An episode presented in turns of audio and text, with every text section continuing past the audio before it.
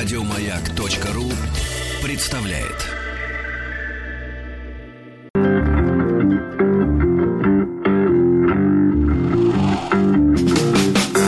Сергей Стилавин и его друзья. Четверг. Кавердей. Да, четверг, ребятушки. Здравствуйте, Владик. Доброе утро. Ну, на американцы сегодня... э, Говорите Сергей, мягче. Надо мягче. Сергей. Да, с людьми. Я вас научу. Грицко, Э, не-не-не, не- Сергей. Не, так, не так. Не я вас научу. А Дело в том, что я, э, э, ну, уж лет как 20 будет. Вы же 20. меня называете Владуля, я ж не обижаюсь. Не-не-не, я Поэтому про и ты, произ- Сережа, да, не обижайся, Сережа. И Сережа тоже, я понял. Нет, я лет 20 уже езжу по стране очень Так. активно.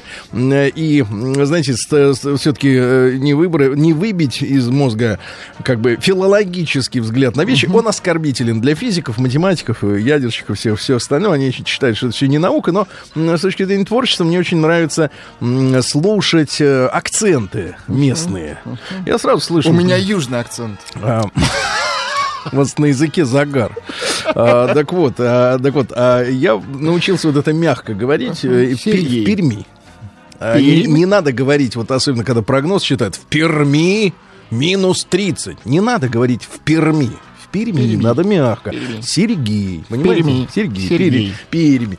Сергей. Мягенько надо Перми. говорить. Значит, э, реакция на... Отвратительно на- звучит. Мелочку. Короткая реакция на чтение, Да, давайте. э, который мы вчера закончили. э, ну, как роман в письмах э, из Адлера Квадратный? Квадратного. Да, как он э, обломался с женщиной на сайте знакомств, которой от него нужна была только близость. И полюбил другую. С горя поехал в Адлер. Кстати, вчера, дорогой Дима, это я обращаюсь к квадратному, э, твои э, Оказывается, стол-то у вас был не на двоих, а больше людей сидело. Э, Опознали Дмитрия э, по его рассказам те, кто еще сидел за столом, и даже прислали Дима фотографию, где вы радостный и веселый, свесив свою накачанную ножку. Вы держите весло, Дима. На рафте сплавляетесь по некой реке. Да, там вы, ваша нынешняя супруга и другие соседи по, по столам, я вижу, что развлекались действительно по полной. На- Надеюсь, на рафт вы карабкались трезво.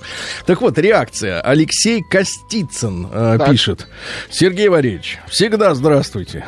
Пишет вам, а, вот видите, э, обычно пишет доброе времени суток, А это утро, всегда вечер, а тут здравствуйте. всегда Ну, очень хорошо. Да, Э, Пишет вам автор письма с описанием своего изобретения. Идеи создать программу «Симулятор Добрый начальник», если вы вдруг помните. Ну, по лицу Владика помню, вижу, по лбу ос- осциллограмма не идет. пустота Да, в э, глазах Владика. Вчера вы читали очередное письмо Квадра. Ква- Зачем вы так? Квадр. А Вы же его не знаете. Что значит квадро? Квадр. Димитрия. Да. Меня, Будьте любезны. меня, честно, немного возмущает тот факт, что тысячи таких вот качков по стране тратят тысячи киловатт энергии впустую на освещение. Еще и деньги за это платят. В наше время, думаю, вполне технически осуществимо преобразовывать энергию качалок в электрическую, привязать к ним динамо-машину, как у Райкина, к крутящейся балерине. Создали же кресло-качалку такую. Занятия со штангами станут бесплатными. Короче, законодательно обязать идти страну в, в этом направлении. С большим уважением, Алексей Пермский край. Вот. А сейчас вас ожидает письмо «Шок». Давайте, письмо «Шок». Шоколадное письмо. Шокописьмо.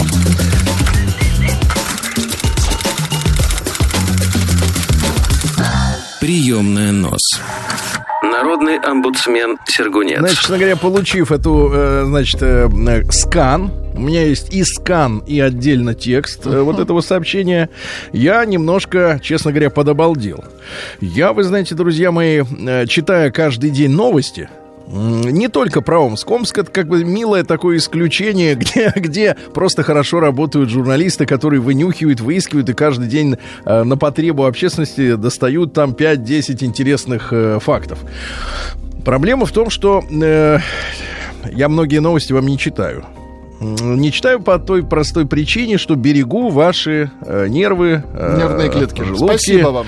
Да, и воображение, да. Я считаю, что миссия как раз, ну, если уж говорить о журналистах, да, э, вот, к к коим я себя не причисляю, еще раз повторюсь, для тех, кто не понимает этого, по причине того, что в 90-е годы наша журналистика начала массово продаваться и публиковать материалы за деньги. Я не хочу принадлежать, честно говоря, к вот э, к такому э, сообществу, да, тому, тому. Может, сейчас изменилось, не знаю, но я не журналист. Я думаю, что задача журналиста не только рассказывать о чем-то, но и умалчивать те вещи, я не имею в виду какие-то государственные тайны там или вопиющие факты, а умалчивать ту грязь, которая создает у обывателя представление, что мы живем в грязи. Вот мое глубокое убеждение. Вот. Не надо все тащить на поверхность. Набрасывать, да? Да. А, но, тем не менее, вот э, э, как э, экстремум, вы знаете, я же учился в математическом классе. Вы А, математик это- известный. да, да, я известный математик на уровне Лобачевского. Э, Вот. а, И, и там я запомнил одно единственное слово экстремум. Это когда у графика функции, да, есть точки э, Ну, пики, пика. пики, Пики, да. То есть вот общий уровень может быть, как говорится, вот есть у мотора, да, номинальная мощность и есть пиковая. Ну, в момент, когда к- крутящий, так сказать, оборотов максимальное количество выдает на пике. Вот, конечно, нашу жизнь надо замерять по номиналу.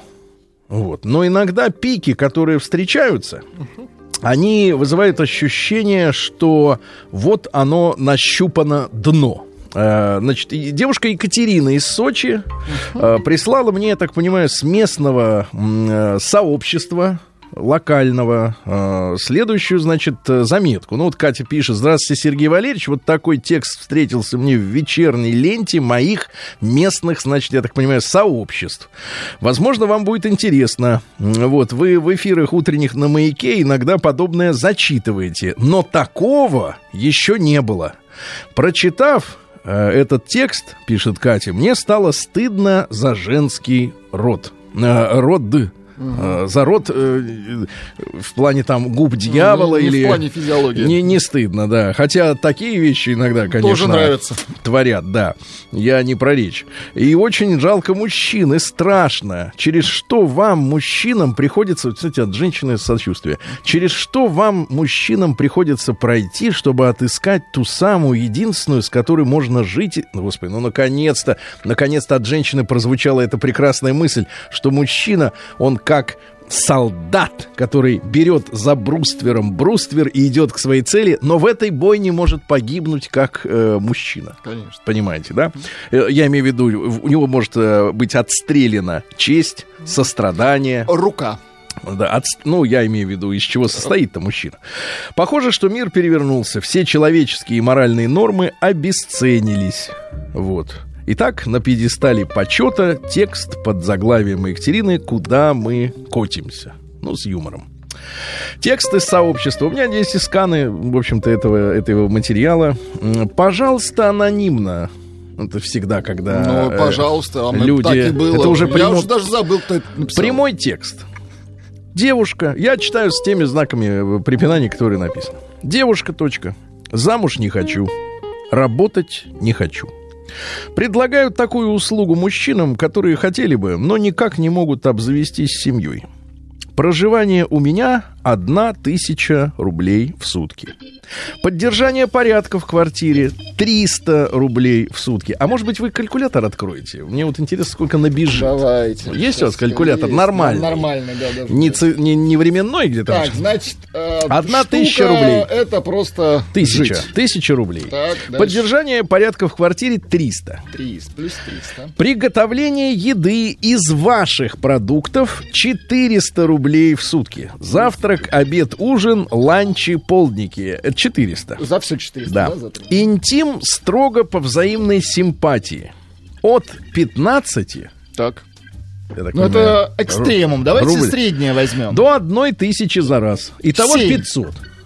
Ну, от 15 рублей до 1000. Тысячи. 500. Плюс 500. Ну, раз в день это многовато. Давайте... Нет, давайте на этом не экономить. Сереженька. Давайте не экономить. нет, экономить будем на этом деньги. Вы вот все смеетесь, а тут не смешно. Ну, Давайте согласен. 200. 200. ха- 200, ну один раз в неделю, да, где-то, ну, 200. Вот, по убывающей. Сначала дороже, вдруг не понравитесь, а дальше в зависимости Да, от это мы в степени надежде, что понравится. да, вашей 200. паршивости индивидуально обсуждается. Вообще, если бы мужчины были приятны в постели, женщины покупали бы у них секс задорого. Но, увы, терпеть и молчать приходится. А здесь все честно. Дальше.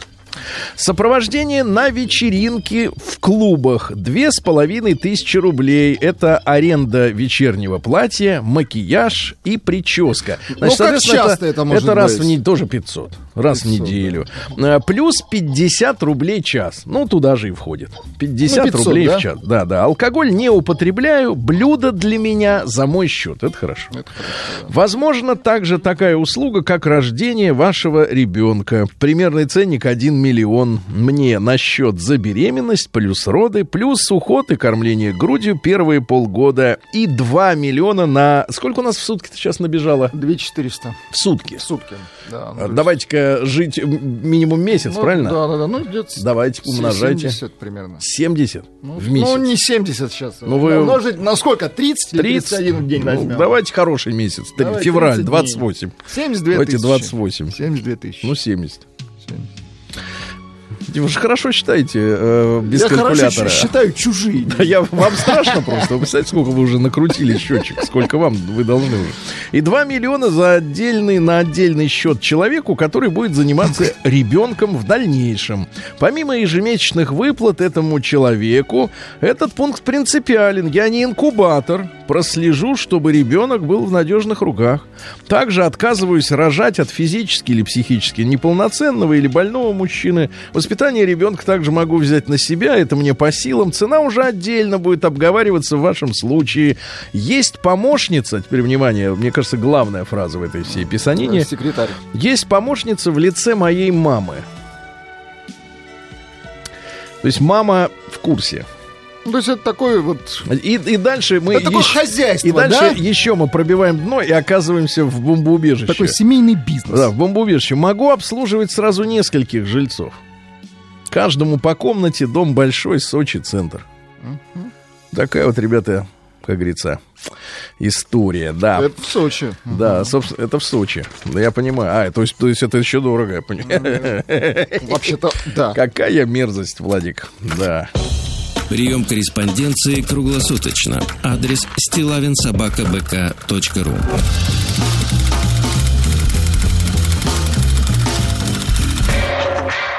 Фамилия Стилавин 2. Пишет мужчина. Да. Но, в принципе, можно же заскочить на денек. 2500 не шальные деньги. Я Думаю, что такое об этом говорить никто не будет. Тут, э, Извините. дело в том, что тут Истерический женщина смех. занимается бизнесом. Да. Понимаете, Ну, это это бизнес, ну, что да, да. А у бизнеса есть ответственность перед обществом социальная. Ага. Ладно. Ну что же, конечно, очень грустное, грустное письмо, потому что. Потому что оно рассказывает о попытке монетизации отношений. Да, нам вот это слово несколько лет назад э, пришло в наш язык монетизация. Ну там о льготах говорили, а в принципе, видимо, само слово-то запало в душу. Если государство может монетизировать что-то, почему отдельный человек вот не возьмется, да и не монетизирует? Да, тем более, что со всех э, дыр говорят, что женщина трудится дома. Правильно? Ну вот она и придумала. Э, Другое дело, что насколько, э, насколько это все, этот, этот бизнес-план осуществим. Вот, но... э, да. Слушайте, есть интересное еще письмо. Так вот, о жизни. Давайте, о Давайте. жизни от Александра. Здравствуйте, Сергей Валерьевич. Слушаю вас каждый день. Мне 36 лет, зовут меня Александр, работаю я в Корее на заводе. Ничего себе. А сам я из Узбекистана. Ну, разбросала нашего брата. Бывает, да. Вот э, из Курган-Тюбе в Москву, а из э, Узбекистана а Тим в вот в Корею. студии сейчас, наверное, вообще под мостом где-нибудь ну, закладывает. Ну да, да. Не скидала. Недавно был у вас в гостях э, молодой человек, будущий ведущий одной из рубрик на вашем FM-канале. Наш Ну, у FM-канал. нас много молодых людей. Да, все, кто младше нас, все молодые.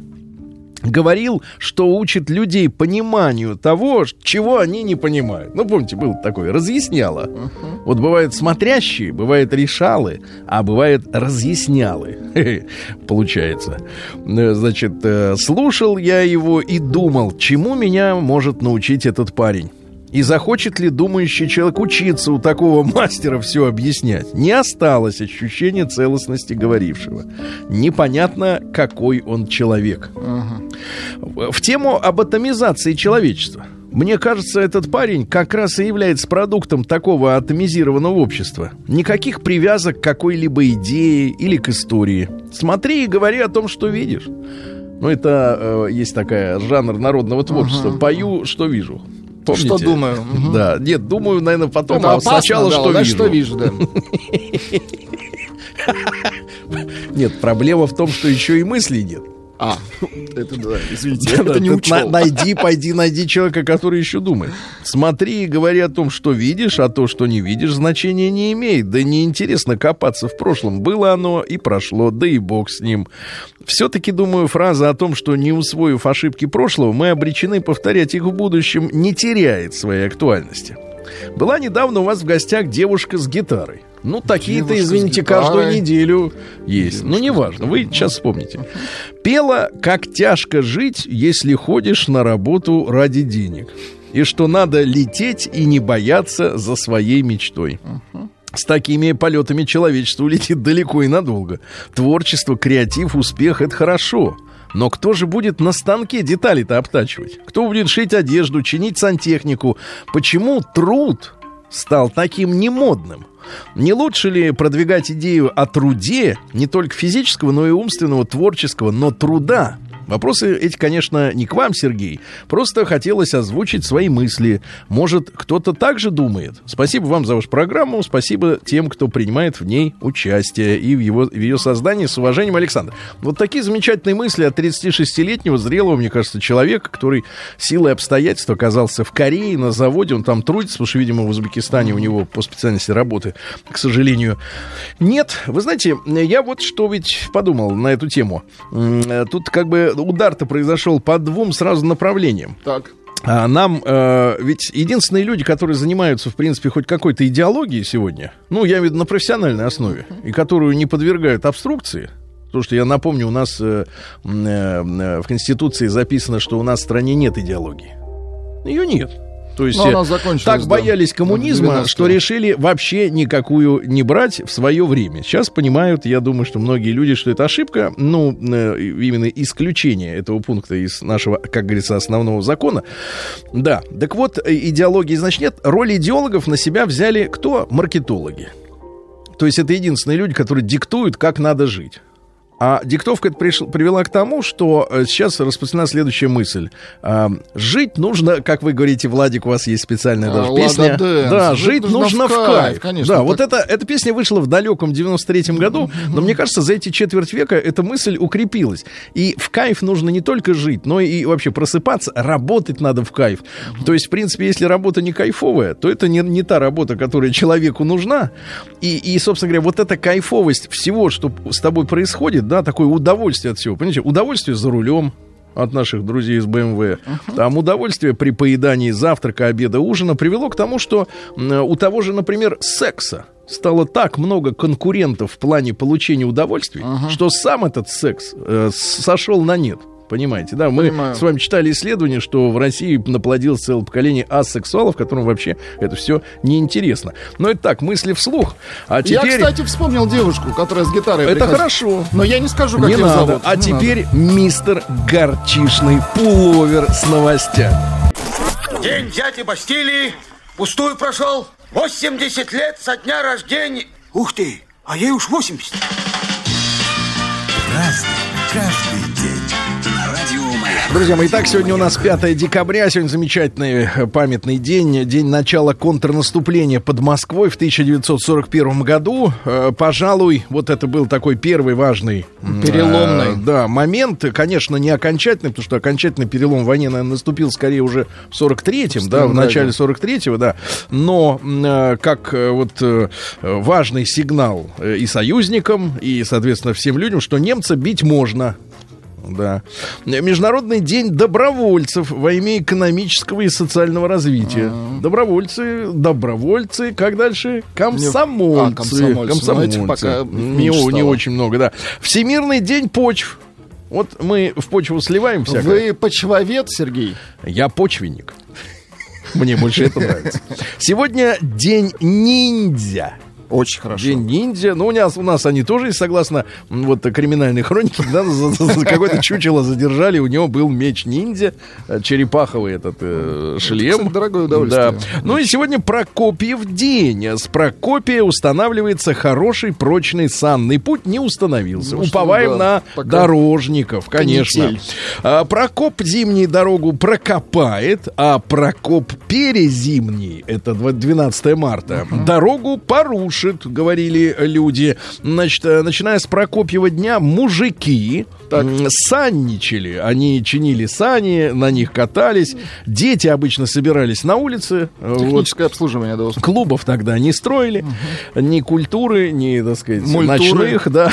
Устраивали шумные гуляния, катались с горок. Нередко к ребятне присоединялась и деревенская молодежь. Так, так, так. Вот, ну, то есть те, которые постарше. Постарше, Тоже делать-то нечего было, да. Э, Вечером, нагулявшись, э, загадывали загадки про зимние забавы. Ну, например, Так. э, Владик, что это такое? Под гору коняшка, а в гору деревяшка. Сани. Так, хорошо. Или, например, побегушки бегут, поползушки ползут. Это ходок. Я вас понял. Все, давайте. Праздник каждый день. Ну что же, в 63 году до Рождества Христова Сенат Римский разрешил старшему консулу Кикеру, по-нашему Цицерон, э, казнить без суда пятерых участников заговора Кателины. Но это, в принципе, один из первых, значит, санкционированных, но, э, так сказать, э, без суда произведенных, так сказать, вот, как сказать, юридических наездов. То есть разрешили без суда.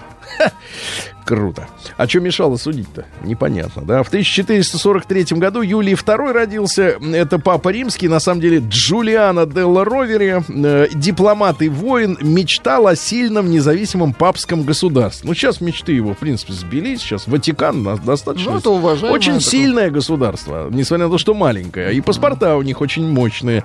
Вот, он был первым папой, кстати, тело которого бальзамировали. Вот.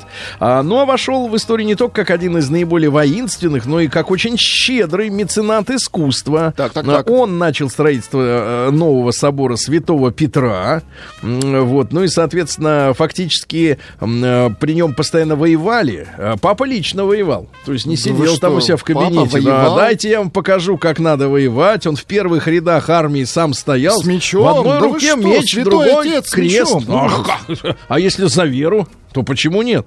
Значит, главными Конечно. противниками его были вовсе там не сарацины никакие, так, так, да, а Венеция и Франция. Mm-hmm. Ну и территория государства была значительно э, расширена. Это сейчас э, Ватикан это кусок э, ну, Рима, такой небольшой, да, да. А тогда это было государство. Сегодня в 1456 году землетрясением разрушен Неаполь. 35 тысяч человек погибло, представляете? Трясет Италию, да. И вот сейчас нездоровые такие ну, толчки. Ну, там горы, да. Да, да, да. Э, в 1400 1970 году Виллибальд Пиркхаймер родился. Как красиво это звучит. Да, да, да. Глава Нюрнбергского кружка гуманистов, дружок господина Дюрера. Mm-hmm. Цитата следующая. Необходимо обращать внимание на особенности каждого народа. Нельзя судить о них всех по единому образцу. Очень хорошо. Ну, мы, кстати, вырвались сейчас вперед.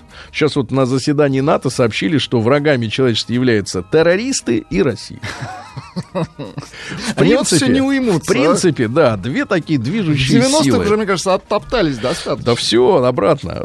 Люди же должны зар- зарплату получать. В 1484-м папа Иннокентий VIII издал буллу, в которой предоставлял инквизиторам самые широкие полномочия по отлову ведьм и ведьмаков. И сжиганию. Значит, э, история такая, что многие лица обоего пола впали в плотский грех с демонами. То есть э, совокуплялись с нечистой силой. С не людьми. А, значит, чарами и заклинаниями и колдовством, Так. порочными и преступными, наводят порчу на мужчин, женщин, скот, на виноградники. Вот. А от подозреваемых инквизиторы добивались признаний при помощи пыток, ну а виновные подлежали сожжению на костре. Ну, вы знаете, да, э, там э, ми- минуточку так история была в том, что простолюдин, если вот ведьма, например, там красивая, рыжая, какая-нибудь с, с зелеными глазами, но из простой семьи, Так. ее жгли просто так. А если, например, это ведьма из семьи благородной, Да, уважаемый то человек. перед казнью давали выпить наркотический коктейль, А, чтобы было не что больно гореть. Вот так, да. В 1782 году Мартин Ван Бурен, это восьмой американский президент, он первый вообще, который в США родился. До этого все они были экспортные президенты. А в 1803 Федор Иванович Тютчев, наш замечательный русский а, поэт, вот, э, чем занимался Тютчев, э, поступил на службу в государственную коллегию иностранных дел, то есть коллега нашего уважаемого товарища Лаврова. М, Да, служил в Мюнхене, вот, э, там познакомился со многими местными товарищами, в том числе с Элеонорой Петерсон, Очень хорошо. а, вот от э, урожденной графиней Ботмер, э, от которой поимел трех дочерей. И старшая из них, кстати, Аня, вышла замуж за Ивана Аксакова. Так вот все романтично, переплелось, да-да-да. Вот, но стихи, конечно. Давайте. Давайте. Владик. Вот давайте, что вам, вот есть последняя Ну, конечно, любовь. что- ну, давайте, да, вот Нет, романтическое. русской женщине. А тут Вот русской женщине романтика. хорошо, давайте. тоже. Русской женщине. Нет, давайте что-нибудь коротенькое, да? Ну, давайте У меня есть покороче. Э, Есть Нет, покороче. если вы хотите покороче, давайте покороче. Не... У нас что, самообслуживание здесь? Не раз ты слышала признание, не стою я твоей, э, вернее, извините, любви твоей, пускай мое она создание, но как я беден перед ней, перед любовью твоею, мне больно вспомнить о себе. Стою, молчу, благоговею и поклоняюсь тебе, когда порой так умиленно, с такой верой и мольбой невольно клонишь ты колено пред колыбелью дорогой, колено. Да, или, или, ну, вы по- все помните, о, как убийственно мы любим, как в буйной слепоте страстей, мы то всего вернее губим, что сердцу нашему Милей. милей. Да, вот видите, вы знаете стихи. А В 1812 году Наполеон бросил свое окончательное войско в России, позорно бежал. Бежал, трус. Э, Амвросий Оптинский родился наш иеромонах в 1812 году. Вот. А, К нему, э, так сказать, ездили за советом и Достоевский, и Толстой. А, Был, естественно, аскетичным, то есть никакого золота, ничего. А, Начинать надо с благодарения за все, говорил он. Начало радости — быть довольным своим положением. Вы прислушайтесь, товарищи. Радость, она не в том, чтобы что-то достичь. Конечно. Сначала надо застолбить плацдарм, а дальше уже как бы уже Вы по, по-военному обстановке. говорите, молодец. В 1820, да, в 1820-м Афанасий Афанасьевич Фет родился. Ну, то есть и Тюч, Тючев и Фет у нас, так сказать, да, ну, настоящая фамилия Шеншин, но это не важно. Э, какая, э, как говорится, разница, да? Э, давайте вот, э, вот есть стихотворение, например, «Купальщица». Мгм. Купальщица это когда, понимаете, дело в том, что Это когда без одежды. женщины и мужчины, дело в том, что тогда не было э, ни люрикса, ни синтетики. Э, женщины и мужчины купались отдельно. Да. То есть вот если уж бабы пошли на пруд, так они там купаются, и не никому смей нельзя. плыть. Да, но такие вот, как поэты, они, соответственно, прокрадывались через кусты Ну, и подглядывали. пользовались оптическими приборами. Игривый плеск в реке меня остановил, Сквозь ветви темные узнал я над водою Ее веселый лик, он двигался, он плыл Я голову признал с тяжелую косою Узнал я и наряд, взглянул на белый хрящ И превратился весь в смущение и тревогу Когда красавица, прорвав кристальный плащ Вдавила в гладь песка младенческую ногу Понимаете, Красиво, Женщина иногда должна быть нежной она предстала мне на миг во всей красе, вся друж, др- вся дрожью легкою, объята и пугливой. Так пышут холодом на утренней росе упругие листы у лилии стыдливой. М? Ну, хорошо, хорошо. Да, или, например, вот давайте по- пожестче, Давайте пожестче. пожестче. Знаю я, что ты, малютка, лунной ночью не рабка. Я на снеге вижу утром легкий оттиск бас- башмачка. Правда, ночь при свете лунном холодна, тиха, ясна. Правда, ты недаром, друг мой, покидаешь ложе сна. Бриллианты в свете лунном, бриллианты в небесах, бриллианты на деревьях, бриллианты на снегах. Но боюсь я, друг мой милый, как бы вихря дух ночной не завеял бы тропинку, проложенную тобой. Укладывает ловко, я вам Да, так да, скажу. да. Красиво. То есть женщина пришла. Это очень хорошо. Конечно, тут Сейчас, главное вот- не упустить сейчас как? Пришлешь за мной такси? А тогда сами ходили. В 1830 году э, Кристина Россетти, английская поэтесса, м, вот, э, «Когда уйду, меня не забывай». Ну, это Очень хорошо. понимаю, да. И хорошие стихи, философские. «Нет слов, не хочу, не могу, разучилась, а есть постараюсь, и есть получилось». Очень хорошо. Вот, это на заметку Очень. нынешним ленивцам всем. В 1848 президент США Джеймс Полк, было такой, а, подтвердил факт открытия золота в Калифорнии и спровоцировал жуткую золотую лихорадку на следующий год. Да, в 1854 бостонец Аарон Две А. Аллен запатентовал театральные кресла с откидными сидушками. Это очень удобно. Что можно было привстать И сэкономить пройти. место в зале. Да, да, по- поплотнее, чтобы Поплотнее, садились, поплотнее. В 1861-м Константин Алексеевич Коровин, наш замечательный художник, а, путешествовал на север. На север. Но у него есть такие произведения, как, например, Мурманский берег, Гавань в Норвегии, понимаете, да? Вот. И вот он вспоминал о России, потому что он прожил до 1939 года. В России, в нашей прежней России, было одно странное явление, изумлявшее меня с ранних лет. Это было, как бы сказать, какое-то особое общественное мнение. Я его слышал постоянно, этот торжествующий голос, в кавычках, общественного мнения, и он казался мне голосом какого-то маленького и противного человечка за забором. Жил человечек где-то там, за забором, и таким уверенным голоском коротко и определенно говорил свое мнение, а за ним, как попугаи, повторяли и кричали газеты. Ну, это на тему того, что как раскачивали Великую Ну, Российскую согласен, империю. да. Да, да, да. Оно обезличено, а надо понимаете? кляп э, засунуть ему. День дяди Бастилии пустую прошел. 80 лет со дня рождения. Ух ты, а ей уж 80. Разный, каждый Друзья мои, э, сегодня у нас 5 декабря. В 1867 в этот день родился Юзеф Пилсудский. Очень интересный товарищ. Это первый главарь э, польского государства. Но после того, как они э, при помощи немцев, э, значит, вы, выдавили нас, а потом у немцев случилась революция, немцы отчаяли, и Польша как бы вот стала э, снова таким вот как бы самостоятельным государством. А, папаша его был э, во время восстания очередного польского комиссаром национального правительства. На польском это называется так. Жонт народовый. Народный Красиво жонт. звучит. А, Вот. а, Мама была, кстати, из дворян. Да, а потом он после окончания гимназии стал, я так понимаю, террористом, да, э, вот, ну, потому что надо было экспроприировать бабосы, грабил, да, грабил, соответственно, эти самые банковские эти машины, ну, не машины тогда были, телеги, конечно, потом и машины, ну, а что касается, э, в советско-польскую войну участвовал, естественно, потом у них произошло чудо на Висле, когда Красная Армия, которая хотела вернуть Варшаву, но они как бы споткнулись вот как раз на реке Висле, М, вот, и что, как говорил товарищ маршал, которого не стало в 1935 году, от рака печени он умер. А, Поражение — это когда ты с ним смирился, а если не смирился, то это временная неудача. Красиво. А, Клайд Вернон Сесна в 1879-м, это американский авиаконструктор, он прославился своими изобретениями, ну, например, V-образное оперение хвоста. На некоторых военных самолетах есть такой раздвоенный хвост сзади, да.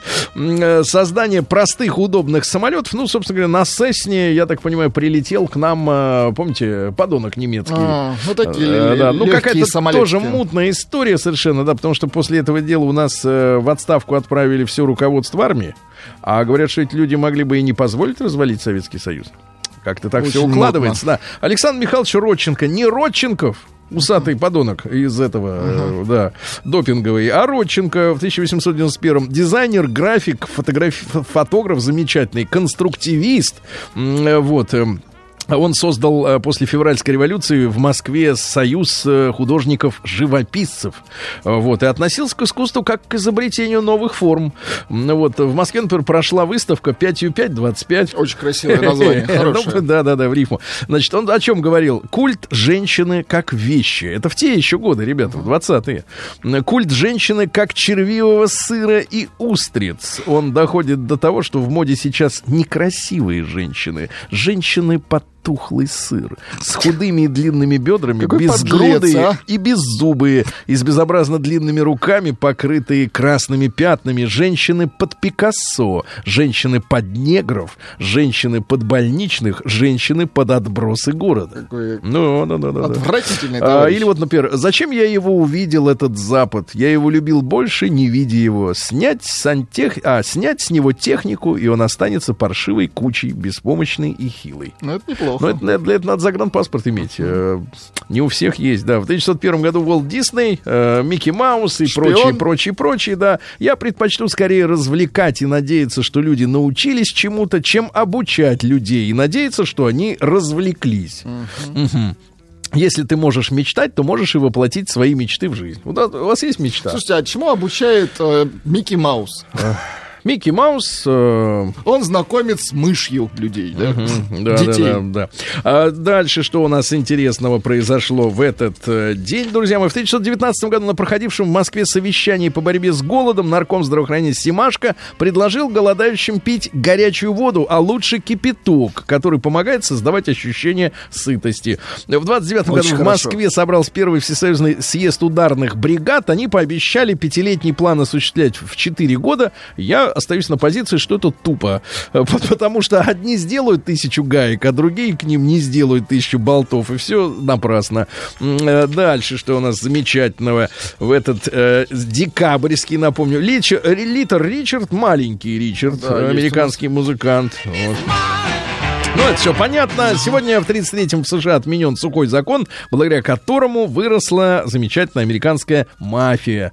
И Вот. город Лас-Вегас. И Кеннеди, да, семья. да, А, в да. 1936 году сегодня при- принята сталинская конституция. Вы знаете, да, что в нее был включен принцип э, альтернативности при э, назначении на различные государственные посты п- на выборах принцип альтернативности был закреплен. И специалисты, э, вот, которые не хотят оголтело говорить, что Сталин тиран и убийца, и все, больше ничего как кроме этого нет. Значит, имеется мысль, что как раз репрессии 36-38 года это была ответ номенклатуры, которая была этой конституцией поставлена под удар, потому что их могли и не выбрать. Понимаете, да? А вот эти репрессии, они стали таким ответом своего рода номенклатуры на вот эту конституцию. Но а крах Советского Союза в какой-то степени мог, э, может называться ответом номенклатуры на, на также свободные выборы, которые э, Горбачев устроил в 89 году в, э, так сказать, советский парламент, да? Вот, потому что люди испугались, что их тоже могут не выбрать. И давайте-ка мы уберем Горбачева, поставим на место него другого кого-нибудь. А что там будет дальше, и, и фиг его знает. Вот. В 46 году Хосе Каррерас, испанский тенор, вот сейчас на Есть него у нас. наехали же, да, за то, что он растлевал. Да вы что, да? Да, да, сейчас говорят, стольких он там, понимаешь, в А такой красивый голос. а? приложил, как да. Вот так? Как вот теперь его слушать-то, а? Давайте послушаем. Голос-то Фу, он что, не будем слушать. голос-то безопасен. В 52 году в Лондоне начался великий смог 52 года, потому что топилось все кругом углем. Э, Тысячи англичан погибли. Дело в том, что целую неделю в воздухе стояла взвесь угля, люди наглотали, более 100 тысяч человек заболело, точно Ничего умерло себе. 12 тысяч. И только тогда, наконец, задумались вообще об экологии как таковой. Это был первый вот такой э, звонок европейской столице, э, когда экология встала вот э, таким, таким острым вопросом. В 1957 году спущен на воду первый в мире атомный ледокол «Ленин». Очень Прекрасный хорошо. ледокол. Патрисия Касс, это французская немочка у нас, да? Э, Папа, мама немка. Ну, голос хороший у него, приятный. Чуть-чуть давайте послушаем. Да, Да, да, да. Вот, ну и мы помним, друзья мои, э, также э, сегодняшний день, потому что 10 лет э, прошло с момента трагедии в Перми. Когда пожар в ночном клубе «Хромая лошадь» э, унес жизни 156 человек. Вот такой вот сегодня день, да? В одном месте, впрочем, наврали. Вот что пишут вам. За папу брешешь. Наполеон э, войск не бросал. Ар- Они, они просто кончились. Да вы не кипятитесь. Кстати, про кипяток будет позже. Арвин, Арвин Ван Бюрен, диджей, а не восьмой президент. И Просима, Просимашка накипятил. Мгм. Ну, вот, товарищ, видишь, с, с пониманием.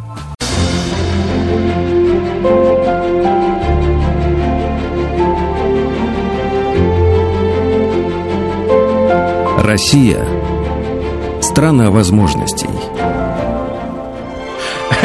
Друзья мои, ну что ж, у нас сегодня а, а, специальный выпуск, я имею в виду специальный, потому что утренний, очень ранний выпуск нашей а, программы «Россия. Страна возможностей», и я рад видеть в этой студии не совсем бодрого, потому что на час раньше а, сегодня проснулся Алексей Каспаржака. Леш, доброе утро. Привет. написано так, наш коллега. А, Соведущий программы «Россия. А, Страна наш возможностей». коллега. Ну, мы да, решили, наконец-то. мы решили э, Россию сделать страной возможностей чуть, чуть раньше. Пятилетку в четыре года. Было неплохо. Хорошо. Я рад приветствовать Игоря Георгиевича Артамону. Игорь Георгиевич, доброе утро. Доброе утро. А, а, главу администрации Липецкой области, да, у нас сегодня с нами в гостях. Я, э, в общем-то, э, познакомился с нашим гостем там 10 минут назад, но я скажу так, очень адекватный, обаятельный мужчина. Спасибо. Обсудили всякие, так сказать, житейские дела, но традиционно наше голосование мы запускаем в самом начале. Ребятушки, э, проголосуйте, пожалуйста, вот, э, ну, так честно, для, для вас лично, да, для вас лично, М1 на номер 5533 Россия является страной возможности, М2 пока такой возможности для себя не увидели. Не увидели. Или потеряли. Да, давайте так. И рейтинг мы посмотрим, э, так сказать, вот Начнем с Игоря. в конце, да.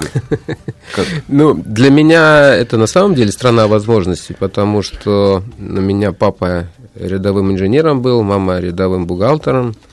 И все, что случилось в моей жизни, это только благодаря труду, упорному труду. А Вся моя карьера успешная в Сбербанке, и вот сегодняшняя позиция, то есть никто меня там не толкал, за ручку не вел, спиной не подпирал. Потому вот я Алексею говорю, наверное, я яркий пример, э, как можно делать э, значит, и карьеру, и достигать успеха, не имея ни связи, ни знакомых, ни мамы, ни папы каких-то могущественных. Но это мистика. Нет, ну что вы, на самом деле таких примеров много, просто распространено мнение, что вот если ты не достиг успеха, это потому, что у тебя нет волосатой руки. И- Чего у тебя и волосатой головы нет особенно. Э, да, это хорошо. Да. Это Алексей шутит. Да, да. Понимаете, но я считаю, что если человек в себя вкладывает и к себе относится жестко, то успех придет. Жестко. Вот э, тут была полемика некоторое время назад, да, что, м, значит, ее э, один из духовных, э, э, так сказать, наших э, лиц э, начал, я, я тоже поддержал в этом смысле, да, я развил мысль, что м, нашим вот мужчинам, если уж мы говорим о мужском, мы- мужском сегодня коллективе, э, вот какая проблема.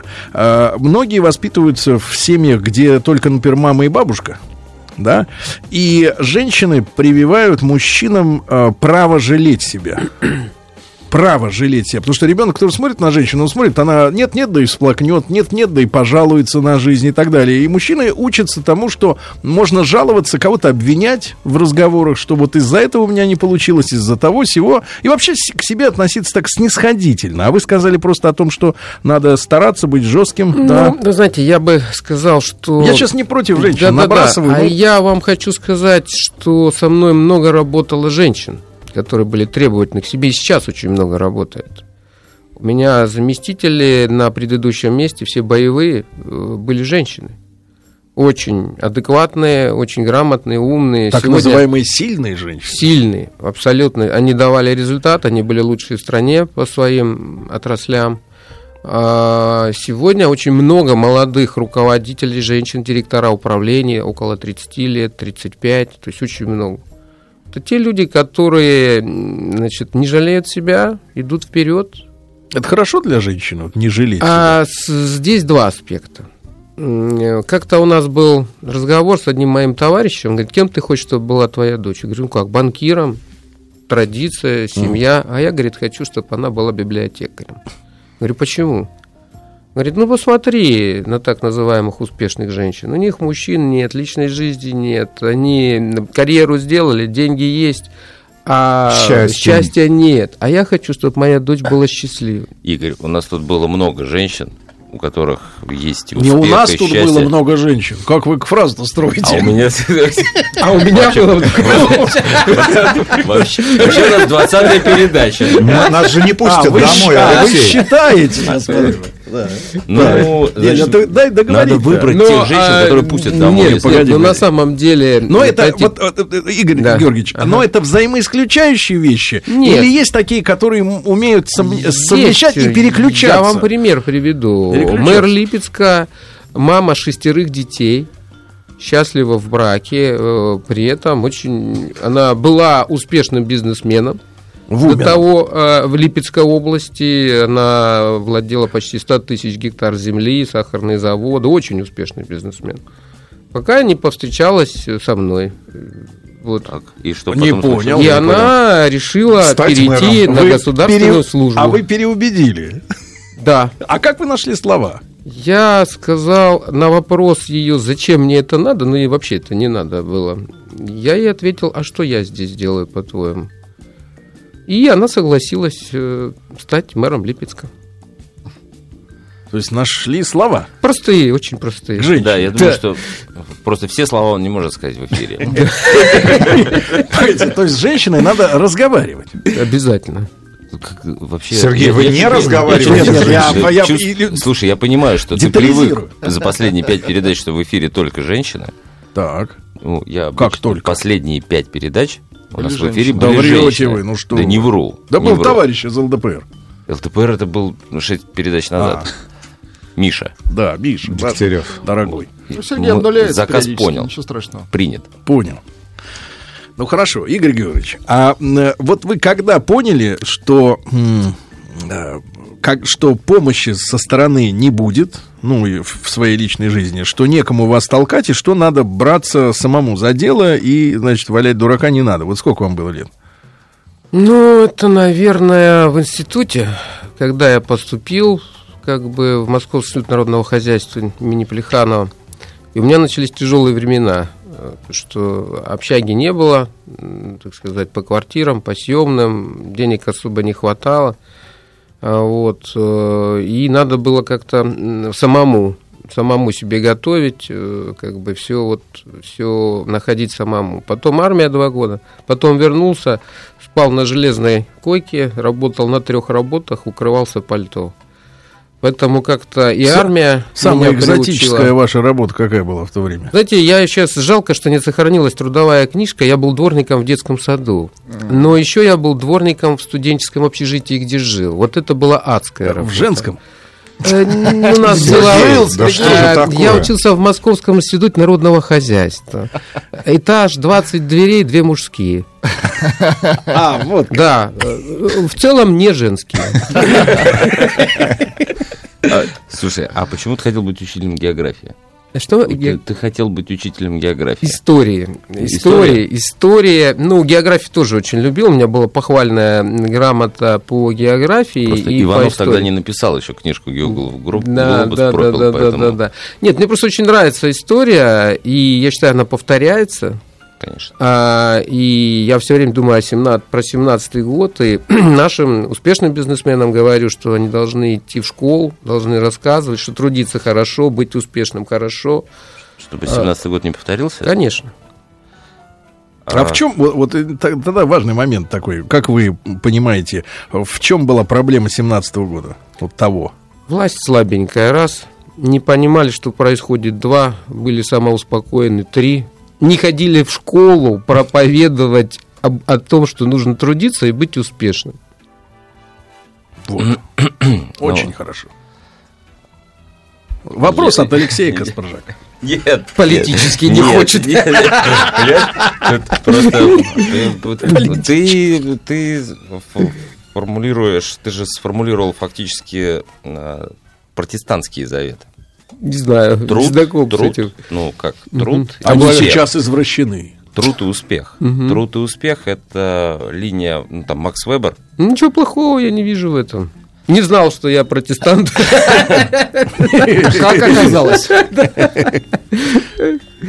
А что сейчас? Ну, э, есть твой опыт жизненный, есть пример, которым ты пользуешься. А, Но этот пример ты не можешь распространить на всех жителей Липецкой области. Ну, почему не могу? Смотрите, во-первых, э, есть эффект мультипликации. Да? То есть, э, как бы я распространяю на своих заместителей директоров.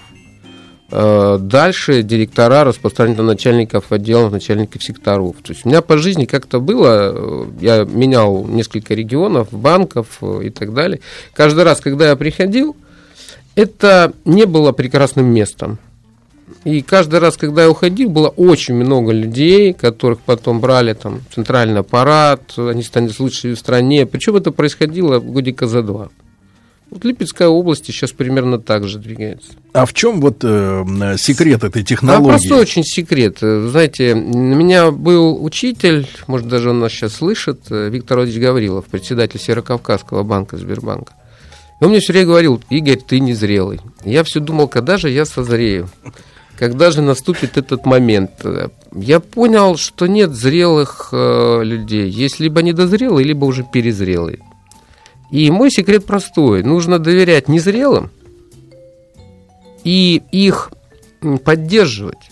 И, не, и не пасти постоянно. Ну, как я говорю, там подушечку взбивать, одеялком укрывать, э, да, чтобы с ним ничего не случилось. Но важен потенциал.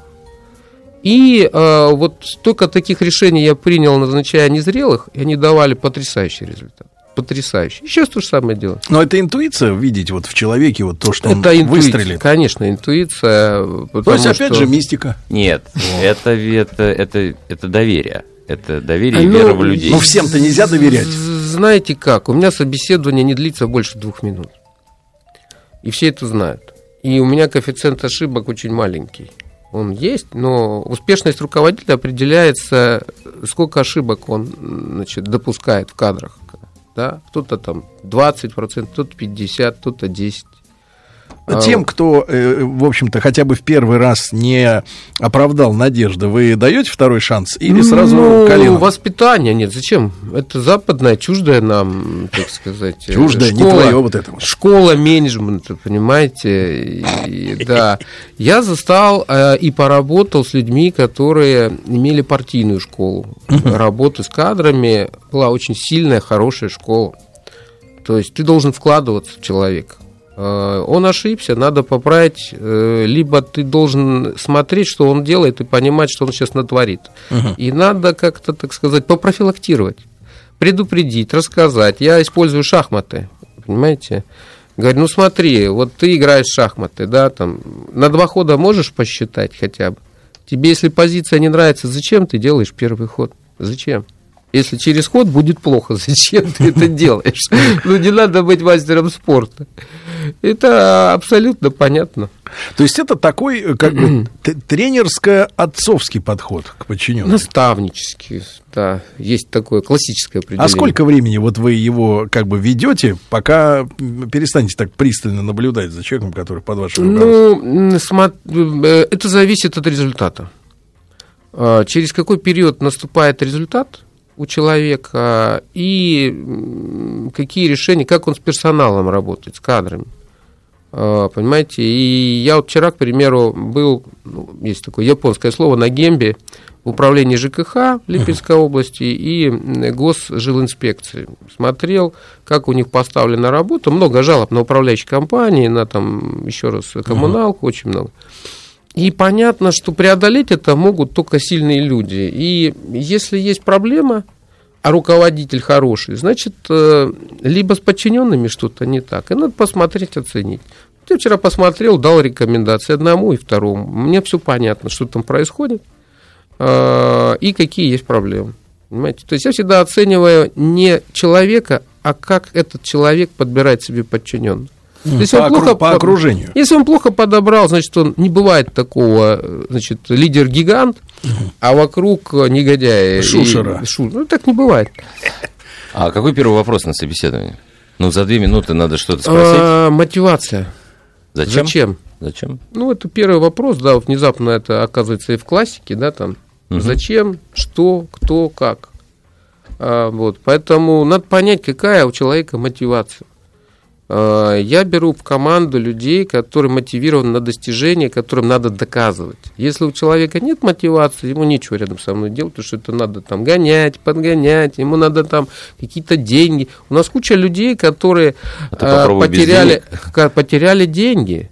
Ну, условно, там, мой доход упал в 52 раза. Журналисты стебутся, это я не жалуюсь, это журналисты посчитали, да? 52. 52. После перехода на Да. государственную да, должность. Да, да, да, да, там. У мэра, я не знаю сколько, значит, э, зам один э, был успешный бизнесмен, э, в бизнесе был тоже, там, другой зам приехал с севера, тоже очень такие приличные деньги. То есть очень много людей, которые утратили свои э, финансы и финансовые позиции, но зато получили возможности творить. И Но, надо получили... сказать, но надо сказать, что они перед этим они успели создать базу, да, Кто-то успел, для кто-то себя. быстро базу закончил.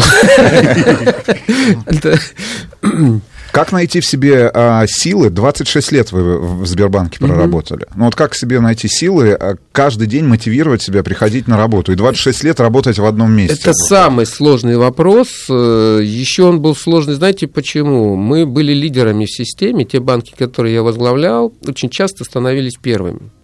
И когда ты становишься первым, если ты на следующий год не стал первым, это трагедия. Понимаете? И я работал в Западной Сибири, три года подряд был первым. К счастью, Герман Оскарович потом забрал меня к себе, да, и прекратил вот это мое мучение каждый год становиться первым. А, Да, но это страшная история, потому что каждый раз тебе команду надо мотивировать, и надо говорить, «Реб- не скажешь, ребята, мы должны стать лучшим. Так мы уже лучше. Что им сказать? А что сказать?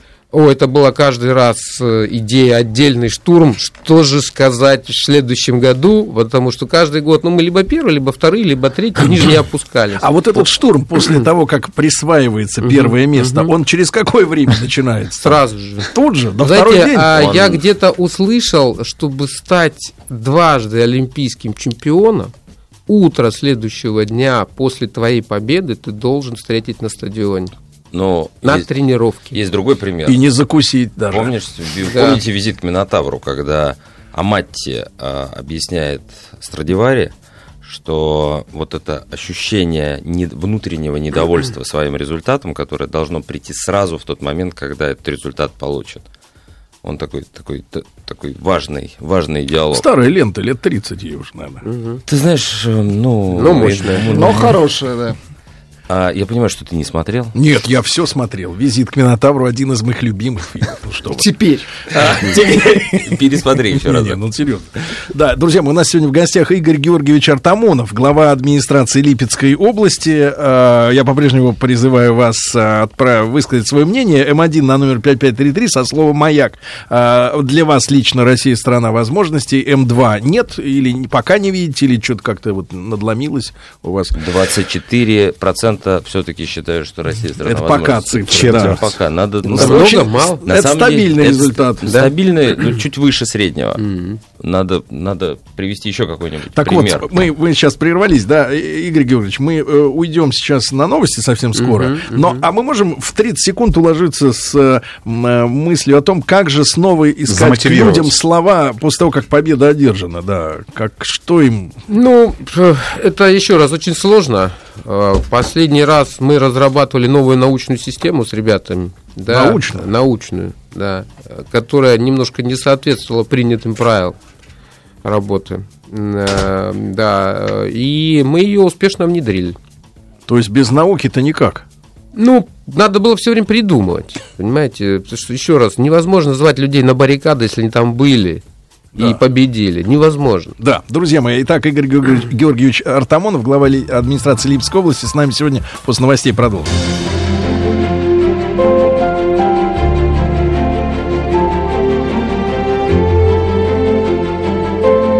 Россия – страна возможностей. Друзья мои, сегодня у нас э, у Алексея Каспаржака, на- нашего коллеги, Вот так, да-да-да-да. А, в гостях Игорь Георгиевич Артамонов, глава администрации Липецкой области. Вот 26 лет а, работы в одной сфере. Сбербанк. А, Да.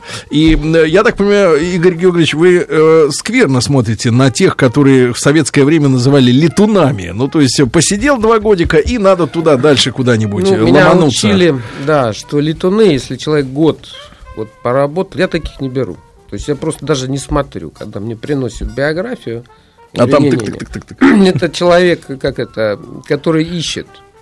А, да, знаете, есть маленький анекдот. Концерт идет, группа выступает в Казахстане, да, там, значит, куча инструменталки, все, нет аплодисментов. Выходит Акын, значит, две там струны, там дын, дын, зал взрывается аплодисментами. Вопрос, говорит, а что такое? Говорит, ну как, ансамбль ищет? А Акын уже нашел. Аккорд, да, уже нашел. Единственный. Поэтому э, нужны, люди, которые мотивированы на достижение, которые перепрыгивают, они не понимают, что это, да, там, и непонятно, они предадут, сдадут, э, их не удержишь. Смысла нет в них вкладываться.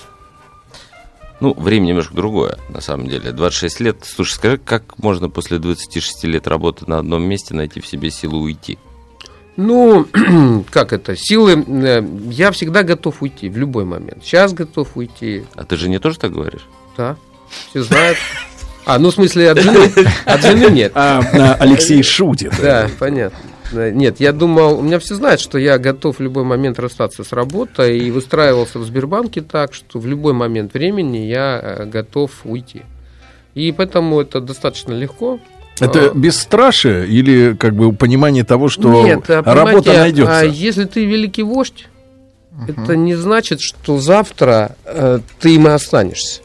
И часто случается, вот был был человек великим вождем, потом раз никто, и у него трагедия по жизни, все потерялся, а я не боюсь этого. Понимаете, я очень комфортно себя чувствую. И это независимость. Это, видимо, потому что от жены уйти не хочешь. Да, наверное. А, слушай, ну вот честно, Мгм. я, не э, я тут недавно случайным образом проводил мониторинг на себе Мгм, качества работы банков. чё? Так, так получилось, что лет за, ну сколько там, 20-20 э, ра- рабочих лет у меня накопилось достаточное количество счетов, по которым мне нужно было вдруг предоставить информацию. Мгм. Ну, я не могу сказать, что наши госбанки впереди. Знаешь, а я столкнулся, когда готовил декларацию э, Вот, вот, вот, вот. с банком Тиньков, А. с банком Сити. Я изматерился. И Я был очень недоволен работой этих банков. Потому что это невозможно. Ты не с кем тебе поговорить. Если э, в, Госбанке ты можешь кого-то найти, то там нет. Понимаешь? Живого. А, людей нет. Живого Ну да. человека. У Живого- одних, у одних живо- нет э, даже Живого этих. человека нет, понимаете? А у меня там горело, пожар, значит, я же теперь государственный служащий, там, а там счета, там 3 копейки. Три копейки, да. Да, вот, Тинькофф мне начислил да, какие-то 3 рубля, значит, э, за там операции, лучше бы это он не делал. У меня возник доход 3 рубля. Понимаете, мне надо было за него отчитываться, это такая беда. Чтобы там найти, там, с кем поговорить. У, я изматерился. Но на самом деле я немножко про другое. Вообще общее, общее отношение к человеку, а, к клиенту. Вот у Сбербанка есть очень красивая история. В центральном офисе, перед центральным офисом а, стоит памятник первому клиенту. Меня это, ну, то есть, очень впечатлило. Я когда там первый раз был, мне показалось это очень правильно. Так. Но отношение к человеку, в принципе, ну, там, банк, он же в некотором смысле отражает а, отношение государства к человеку. Вот оно не сильно у нас меняется. Знаете, это можно говорить, пока вы не столкнетесь с западными банками. Я после того, как хотел открыть счет лет шесть назад, значит, вернулся и целовал своих менеджеров просто вот как что-то сильно родное. Мы серьезно продвинулись, понимаете? Э, Первое. Второе. Когда я столкнулся вот сейчас, да, значит, э, был Сити и Тиньков. Я там смог решить только вопрос, знаете как?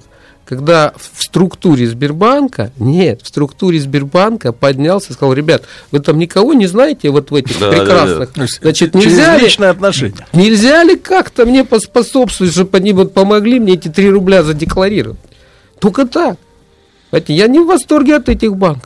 Да. А э, вот тогда, Игорь Георгиевич, а должно ли быть у нас в стране вот как бы вот такое, как проповедует Алексей, э, сервисное отношение, да, вот такое вот э, высокое, или все-таки наша национальная традиция через э, людей, которых знаешь, хорошие, знакомые, Смотрите. и решить вопросы, все мы, элегантно. мы сейчас э, э, государственная служба и работа с людьми э, непаханная целина, если сравнивать, э, как поставлена работа в банке. Да? То есть я же все видел за 26 лет, да, что громадное количество жалоб было на хамство, непрофессионализм и так далее.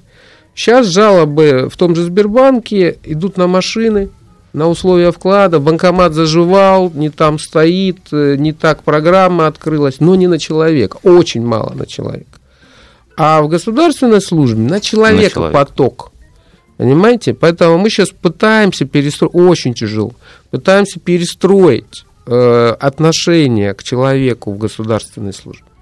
А в чем причина вот такого отношения, на которое жалуются? В чем причина? Да, почему? Ну, давайте мы начнем с того, что уровни оплаты разные. Соответственно, разный уровень оплаты, разное качество людей.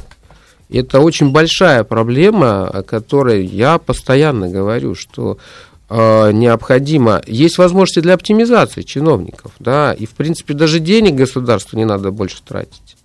Э, Есть возможности применения современных методов оптимизации чиновников в том же фонде оплаты труда создать нормальные финансовые условия людям, которые обслуживают других людей. То есть что, хамство, получается, это компенсация безденежья? Э, Нет, не совсем так. Э, Понимаете, э, проходили все это. Можно подобрать нормальных, качественных людей, поставить нормальные, качественные проблемы, программы, обучить. Ну, мы сейчас тренируем своих, э, значит, менеджеров и, в принципе, достигли успеха. Ну, пока, такого промежуточного. Игорь, слушай, но у меня есть пример. А, Если ты помнишь, один крупный наш банк вдруг, э, большой банк, который занимал корпоративный, вдруг получил а, дополнительную, дополнительный банк себе в придачу, который занимался розницей. Понимаешь, о ком я говорю? Ну, ну. Вот. а, И HR этого, большого госбанка занимался подбором кадров в розницу. И что? Большая история, там Так. а, как, а, с обычно большим инструментом, ди- 20 тысяч заявок, 2 тысячи прошло, а, там э, большая воронка. В итоге отобрали двух человек. Бывает. Я спрашиваю, слушайте, а расскажите мне, пожалуйста... Наверное, еще не угадали. Нет, ну это я... Нет. Зачем Значит, из спрашиваю, спрашиваю, а в чем мы отрабатывали модель? Я говорю, окей, хорошо. Что в модели получилось? Говорит, какие критерии? Говорит, ну мы в итоге остановились на двух. Умение считать и улыбаться. Э, Нет, секунду, подождите, есть продолжение. Так. От, от умения считать можно отказаться. Машина. А, вот, а вот улыбаться нельзя научить. Ну, э, смотрите, должна, надо набирать позитивных людей. Почему я говорю эффект мультипликации? Если рядом с тобой люди позитивно заряжены, они не будут брать э, разных негодяев к себе в команду. Понимаете, вот я никогда не брал. И э, со мной всегда очень много работал позитивных людей. И сейчас смотрю э, за позитивной энергией значит, в нашем коллективе. Лезут и лезут. А может быть, жулик позитивным? Кстати, да. Это профессия, профессия, позитивный жулик, вор на доверии. Может, ответ Нет, может. Это но- вы- высшая, высшая ступень профессионализма. Да, вора. Да, а, Да. а про, про Игорь, ну улыбку, я на про самом деле улыбку. про улыбку хотел бы продолжить, потому что я тоже был чиновником долго, и я понимаю, что история отношения к человеку, тот вопрос, который Сережа пытается Знаете, задать. это очень сложно. Э, Вот я вчера иду по улице, и, значит, останавливает меня женщина. В говорит, Липецке? В Липецке, да. Ты по улицам говорит, ходишь? Хожу, да. Э, говорит, Пешком? Пешком. Часто. А фотографии Еще есть, я бегаю спросить? по улицам. Да нет, люди Ну, видят. я понимаю, это. что просто больше негде бегать, поэтому ты же парки еще не сделал. Сделал. Сделал? Уже есть где бегать, уже есть дорожки у нас беговые. То есть мы уже подошли к этому году с некоторыми успехами. Уже есть где бегать. Э, Вот, есть где в летнее, ну, в теплое время заниматься спортом. В зимнее мы в следующем году задачу это будем решать. Можно я здесь? Тихо, тихо, погоди, женщина, женщина. Женщина. И она говорит, Интересно, решите женщина. мою задачу. Да, я, говорит, живу в общежитии, с, с другой женщиной-алкоголиком. Документов у нас нет никаких. Суд не отказывает. Вот вы губернатор, вы мне помогите. Что я ей скажу?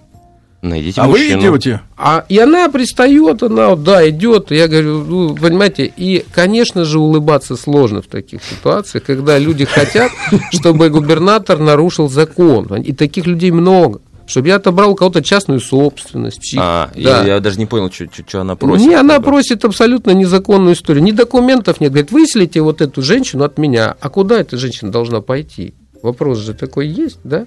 Они живут на законных основаниях. Ну, ей не нравится. Да, обе. Понимаете? И она говорит, вот отселите от меня. ну это Почему губернатор если- мне не Это помогает? нормально, если женщине не нравится жить с женщиной, правильно? Или... Э, А, то есть есть позитивное зерно э, Вы знаете, э, очень, очень много, Это очень много, очень много разных проблем, когда люди хотят, чтобы э, нарушили ради них закон.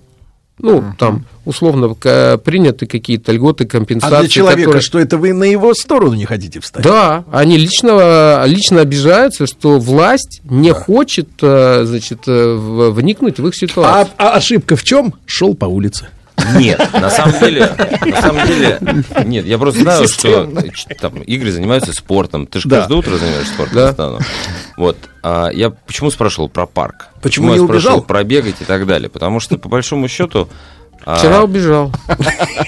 Игорь... Нет, ну, С криками обращайтесь в суд. Дорожки есть. понимаешь, люди начинают... Мне кажется, что люди начинают верить, когда люди делают для себя. Как для себя? А все считают, что я парк э, Быханов сад сделал для себя. Я еще много чего в Липецке для себя сделал. Товарищи, парк не для себя. Игорь Георгиевич Артамонов, глава администрации Липецкой области, с нами сегодня.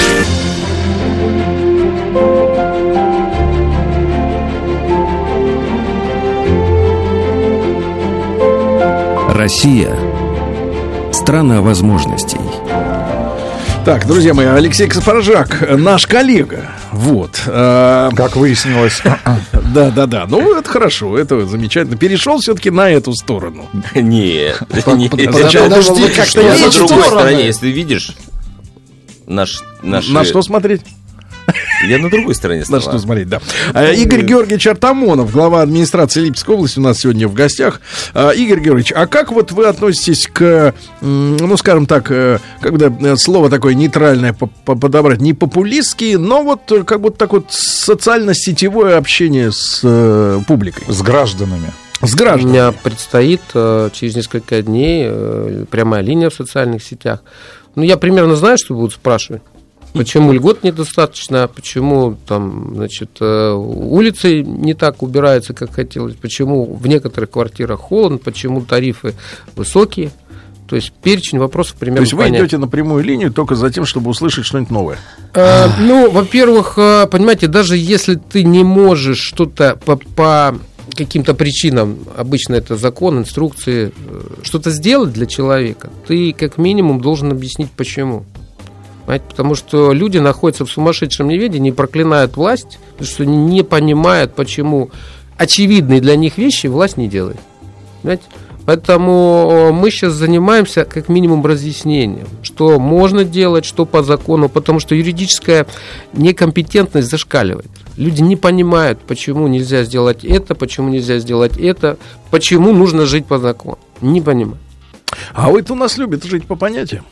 Ну, я люблю по закону. И в Липецке особенно. Игорь, слушай, ты не из Липецка. Нет. Это а, ну, ты приехал туда успешным человеком а, сделать успешный проект. Да. А, Липецк сегодня ассоциируется, ну, в таком вот, если человека просто спросить, Ну. то, наверное, металлургия. Ну, И так, холодильники стенол. вот э, про холодильники не знаю.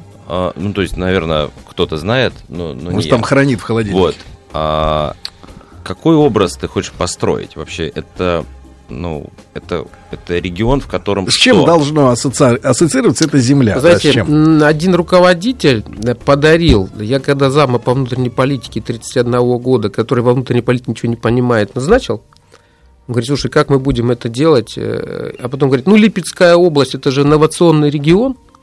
И он подарил определение. Липецкая область – это инновационный регион. И в первую очередь это во взаимоотношениях с людьми. А, И я пришел с задачей, я хочу сделать один регион, э, ну, в моем понимании, правильно построенный по принципам клиентоориентированной организации. Мне очень интересно попробовать. Что образец для вот этого? Ну, 26 лет они же никуда Сбере. не То делись. есть он такой зеленый будет немножко. Зелё- а сейчас там фон зеленый, липа, все там не так это не так далеко. Кроме всего прочего, кстати говоря, Липецк это еще и прекрасная минеральная вода, Липецкий бювет. И Для тех- шикарное вспоминает. сельское хозяйство. Хозяйство. Шикарное. Продуктами, с очень Слушай, качественным. ну я прошу прощения, то есть, граждан- понимаешь, а, а, я, я помню, Нет, а это, это внутри. А вот мы, с- Мы с- мы из, из а вот других что, ну вот мы регионов приехали. как должны э, Липчане, говорить? мы встретимся с человеком, А вот который у них приехал там в из Липецке, Липецка, да. и он что скажет? Ко мне Артамонов хорошо относится. Это отличает Нет, его От других меня Артамонов Да, убежал в парк. в парке, который себе построил. По дорожке. Ребята, я думаю, липчане уже сейчас гордятся своим регионом, да, и дальше, то есть мы активно перестраиваем всю область. И я думаю, она будет одной из процветающих и комфортных для жизни. А что И, для этого залог в чем? Для Ну, процветания. э, для процветания, ну, безусловно, уверенность в завтрашнем дне и безопасность. То, что вот волнует людей, это безопасность э, первое, да, и чувство справедливости. И мы очень надеемся, что они будут э, иметь чувство справедливости, власти по отношению к ним, Это- открытость. Чувство справедливости это во власти местной власти. Да, ну, еще раз, а, мы очень открыты.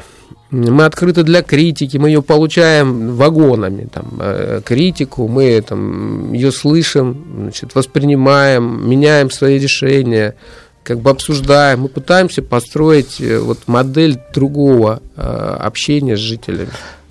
У меня был опыт, опять же, региональный. Мы готовились к выборам, и мы, один из замов губернаторов, мой коллега, сказал тогда следующее. Он говорит, слушайте, чего вы тут мучаетесь? Вот э, ты сказал про прямую линию. Мгм. Он говорит, слушайте, давайте предложим населению сдать паспорта за минимальные социальные блага. И за нас, говорит, проголосуют почти все. И он был недалек от истины. Уж давайте правде в глаза, и вообще зачем эта передача нужна, Мгм. если не за тем, чтобы процент тех людей, которые готов отдать свое право и свою свободу воли подчинить, э, неважно кому, становился меньше.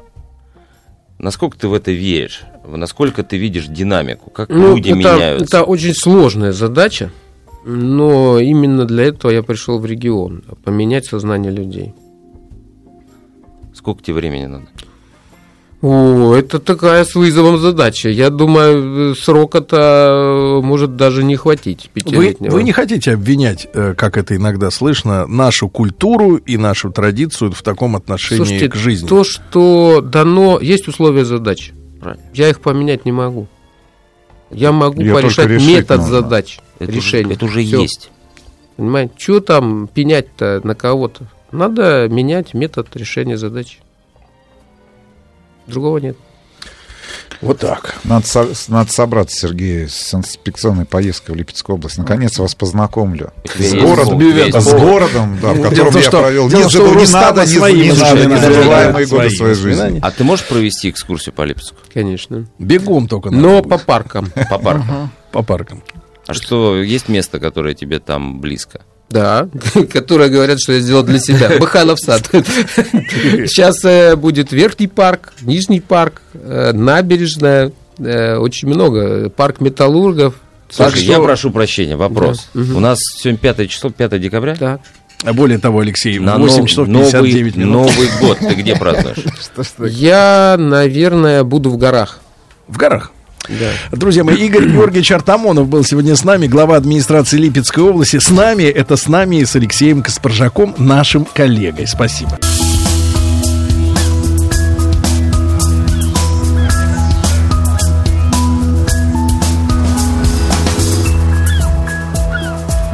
Живая лента. Дорогие друзья, сегодня с нами Дмитрий Алексеевич Гутнов. Дмитрий Алексеевич, доброе утро. Профессор Московского государственного университета, доктор исторических наук. И э, Дмитрий Алексеевич э, в нашу тихую гавань, как говорится, зашел из Как самого корабль. настоящего шторма, потому что продолжается его противостояние с домочадцами. Точно. Они жаждут отправки в круиз, а Дмитрий Дочь- Алексеевич всеми Дочка силами- развесила плакаты по, По коридору.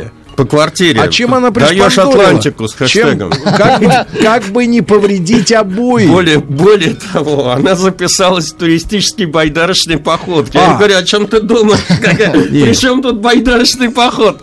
Так правильно, а вдруг морячок выйдет? Подожди, так это бунт В получается? общем, в общем, мне приходится сейчас э, продолжить эту свою нелегкую борьбу, и поэтому, извините, у меня сегодня будет довольно много катастроф. Благо, я против исторической истины не, не грешу, и мы с вами обсуждаем конец 19 века, последние десятилетия перед тем, как появилось радио на флоте. И, соответственно, э, как бы появилась возможность каким-то образом избегать вот этих вот Ну катастроф. или звать на помощь. Или звать на помощь. А тут вот как раз э, появляется большое количество быстроходных кораблей с довольно мощными э, двигателями. И даже, так сказать, разглядев там э, этот э, движущийся параллельным курсом корабль, они зачастую просто не успевали э, среагировать. Вот э, я закончил на катастрофе, которая вошла в историю как крупнейшая катастрофа э, до Титаника. Да. Это когда э, корабль Исмея под названием Атлантик, значит, налетел на скалы, и из 952 пассажиров и членов экипажа погибло 585 человек. А, Но на этом дело не закончилось. Исмей, значит, э, продолжал строить свои корабли. и В 1872 году компания White Star, кстати говоря, именно этой компании потом в дальнейшем принадлежал э, Титаник. Но об этом будем попозже говорить. Получил два новых судна. Назывались Адриатик и Кельтик. Про Келтик я расскажу отдельно чуть попозже. А вот Адриатик начал, значит, свое плавание весьма амбициозно. Он развил рейсовую скорость 14,5 узлов, среднесуточную, значит, и стал обладателем голубой ленты Атлантики. Но все, так сказать, его жизнь этот корабль преследовал какой-то злой рок. Начинаю перечислять и выполнять свои обещания. Да. В марте 1800... Слушайте, домочадцы. Да, в марте 1876 года это судно столкнулось с парусником «Колумбус» и потопило его, просто протаранив. Убийца. В декабре того же года, причем само судно осталось на плаву, этот э, Атлантик, как бы, то есть Адриатик, и продолжил плавание. В декабре того же года Адриатик аналогичным образом пустил на дно э, судно под названием Harvest Queen. Погиб весь экипаж Адри- этого Адриатика. А, Как впоследствии установило следствие, причиной этой катастрофы стало то обстоятельство, что оба капитана экономили на электричестве и, соответственно, габаритные Не огни включили лампы. Да, лампы не включили и, соответственно, вот ст- Им столкнулись. счета, что ли, приходили за электричество? Нет, э, дело в том, что вот мы с вами в прошлый раз обсуждали, э, что э, инженеры боролись за экономию, так сказать, Топлива. угля и топлива, но в конце, вот в конце 19 века из-за увеличения мощности паровых двигателей и появления уже э, ты, значит, там два цилиндра было, мы обсуждали всякие компаунд, приблуды. Да, в общем, увеличение мощности, там три цилиндра, Да. трехцилиндровые, четырехцилиндровые появились двигатели, они все равно жрали э, Да. угля Ну, вот, довольно э, много. Наши люди любят повторять, например, свежий пример из нашей практики. Когда несколько лет назад, э, наконец, у нас был принят закон об обязательном,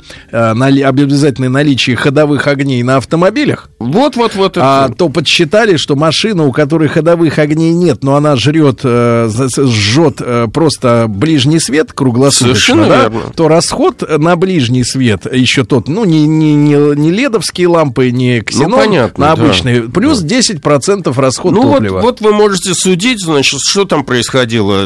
Одно дело автомобиль, другое дело вот этот еще большой пароход с довольно примитивной энергетической установкой, в конце Да. концов. Значит, э, в 1878 году Адриатик на полном ходу протаранил бригантину Пайк. И здесь вина полностью ложилась на капитана парохода, который, вообще-то говоря, не имел права идти на такой высокой скорости в районе оживленного судоходства. Значит, есть несколько районов в Атлантике, Там ограничения. где, да, как бы даже не было, в общем, принято по морскому праву этого, но все знали, что надо как бы соблюдать дистанцию, условно говоря. Вот. Страшно подумать, как плавать на подводной лодке, где нет ходовых огней. Ну, мы сейчас с вами поговорим о подводных лодках, ну, правда, про Первую мировую войну. и они были гораздо меньше, чем те подводные лодки, которые плавают сейчас, или даже которые плавали во Вторую мировую Я войну. просто однажды пережил, э, значит, аварию на яхте. О, Господи. И Вы- я- вы- я... Я уже думал, что вы плавали на подводной лодке. Не-не-не-не, да я пережил аварию на, на, на яхте, я понимаю, я понимаю, что такое столкновение, когда такие массы, да, Да. Ну, ну, вот движутся, потому что у нас была небольшая яхта, она весила не, не так много, но на нас налетел хулиган, там же они галсами Да, ходят, да, то есть да, прямого, да, право, да, лево, да, право, да. лево, так и как, как, как змея такая, да, ползет. И он, урод, сначала думал, что проскочит перед нами, Перед нами. потом уже понял, что он э, Не не проскочит, он повернул, захотел после нас, и ударил он ровно в капитана.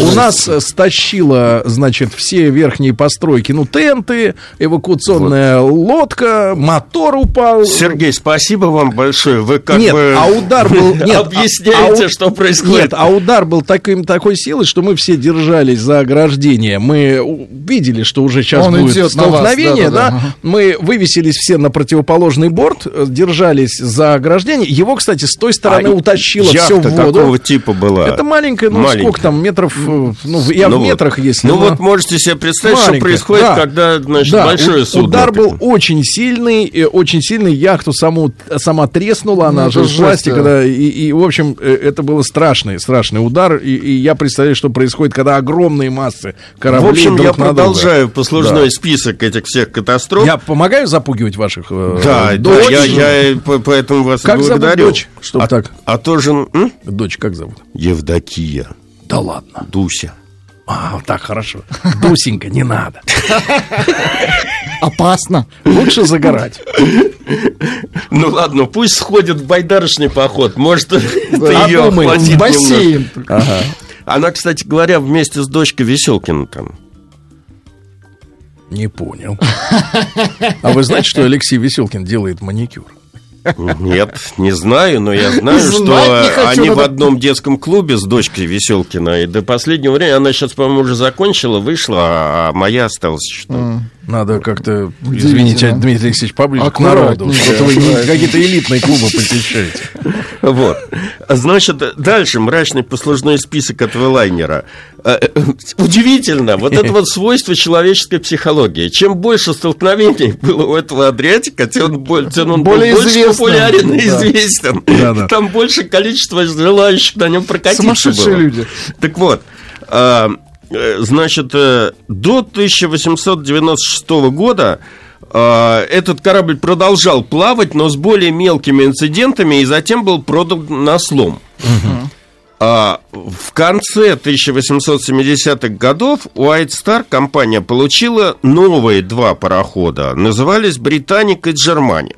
Это были однотипные, одновинтовые трехпалубные суда, а, где стояли вот эти вот компаут-машины мощностью уже 5000 лошадиных Ну, сил. которые дожигали пар. Абсолютно. Четырех, четырехлопастный э, грибной винт. Судно принимало на борт по 1700 пассажиров, в том числе 220 пассажиров первого класса и 3200 тонн груза. Оба лайнера улучшили все эти морские рекорды. У них с- среднекрейсерская скорость была уже не 14, но 15 с половиной узлов. И, ну, естественно, Это они 20 с жрали... лишним километров. Да, Да, э, они жрали еще больше топлива. А, Из них э, наиболее, так сказать, прославился вот этот вот Джерманик, потому что его, естественно, больше всего преследовали неудачи. В, декабре 1895 года он протаранил в тумане каботажное судно, а, потопил его, а в 1899 году, в общем-то, не двигаясь, и стоя просто на пирсе у Нью-Йорка, затонул. Себе. Следствие, значит, причем не просто затонул, он перевернулся. Значит, проведенное следствие выяснило, что корпус его обледенел, и в купе с тем, что он стоял у стенки, и как бы он там был, балласта у него было мало, в общем, грубо говоря... Накрылся медным Да, тазом. да, накрылся медным тазом. Вот. Вот Буся, не надо. Ледяным тазом.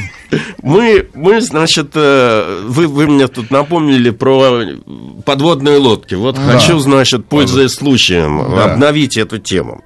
А после того, как Джерманик перевернулся, в общем, его как-то уже не особо хотели использовать в атлантических круизах после такой славы, что он может вдруг ни с того ни с сего, стоя у стенки, перевернуться. И поэтому его э, признали устаревшим и продали, ну, тогда еще это была Османская империя.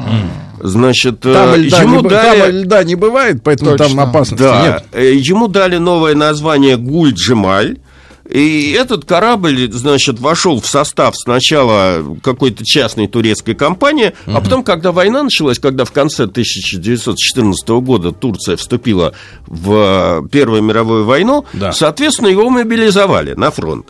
В мае 1000 Против нас, значит. ну да, против нас, но не только против нас, там же союзники еще воевали вот э, в районе Дарданельская операция. Когда будем про Титаник говорить, там много чего интересного, потому что мы э, с вами привыкли говорить о Титанике, потому что на самом деле три корабля было, однотипных.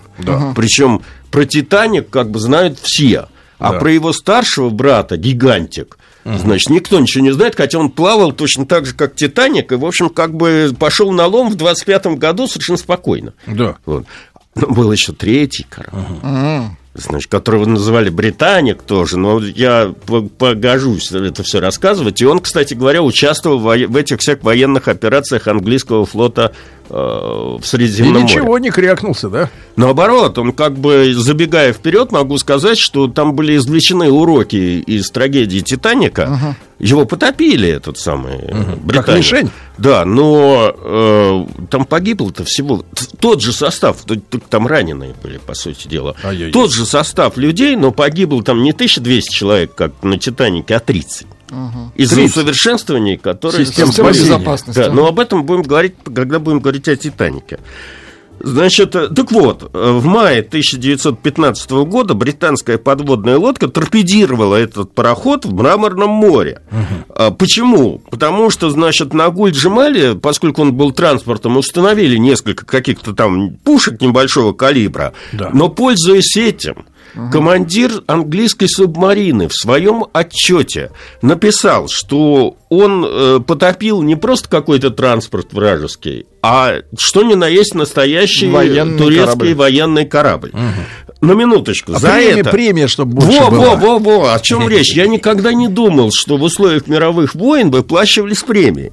Значит, все это было сделано потому, чтобы получить на экипаж крупное вознаграждение. И что вы, вы думали? Значит, английское адмиралтейство выделило на премирование этой подводной лодки э, 31 тысячу фунтов стерлингов, которая была разделена между экипажем. Ай-яй-яй-яй. Значит, ну вот идет вроде война не на жизнь, а на смерть. там. А они бизнесмены, зарабатывают Они деньги. на этом деле, по крайней мере, в английском флоте Вот они, зарабатывали. Англичане. У нас такого я не Подлецы, знаю, да, что конечно. платили премии. Не-не-не, да, значит, э, чтобы быть справедливыми, Дмитрий Алексеевич, у нас был, э, была серия программ, посвященная Великой Отечественной.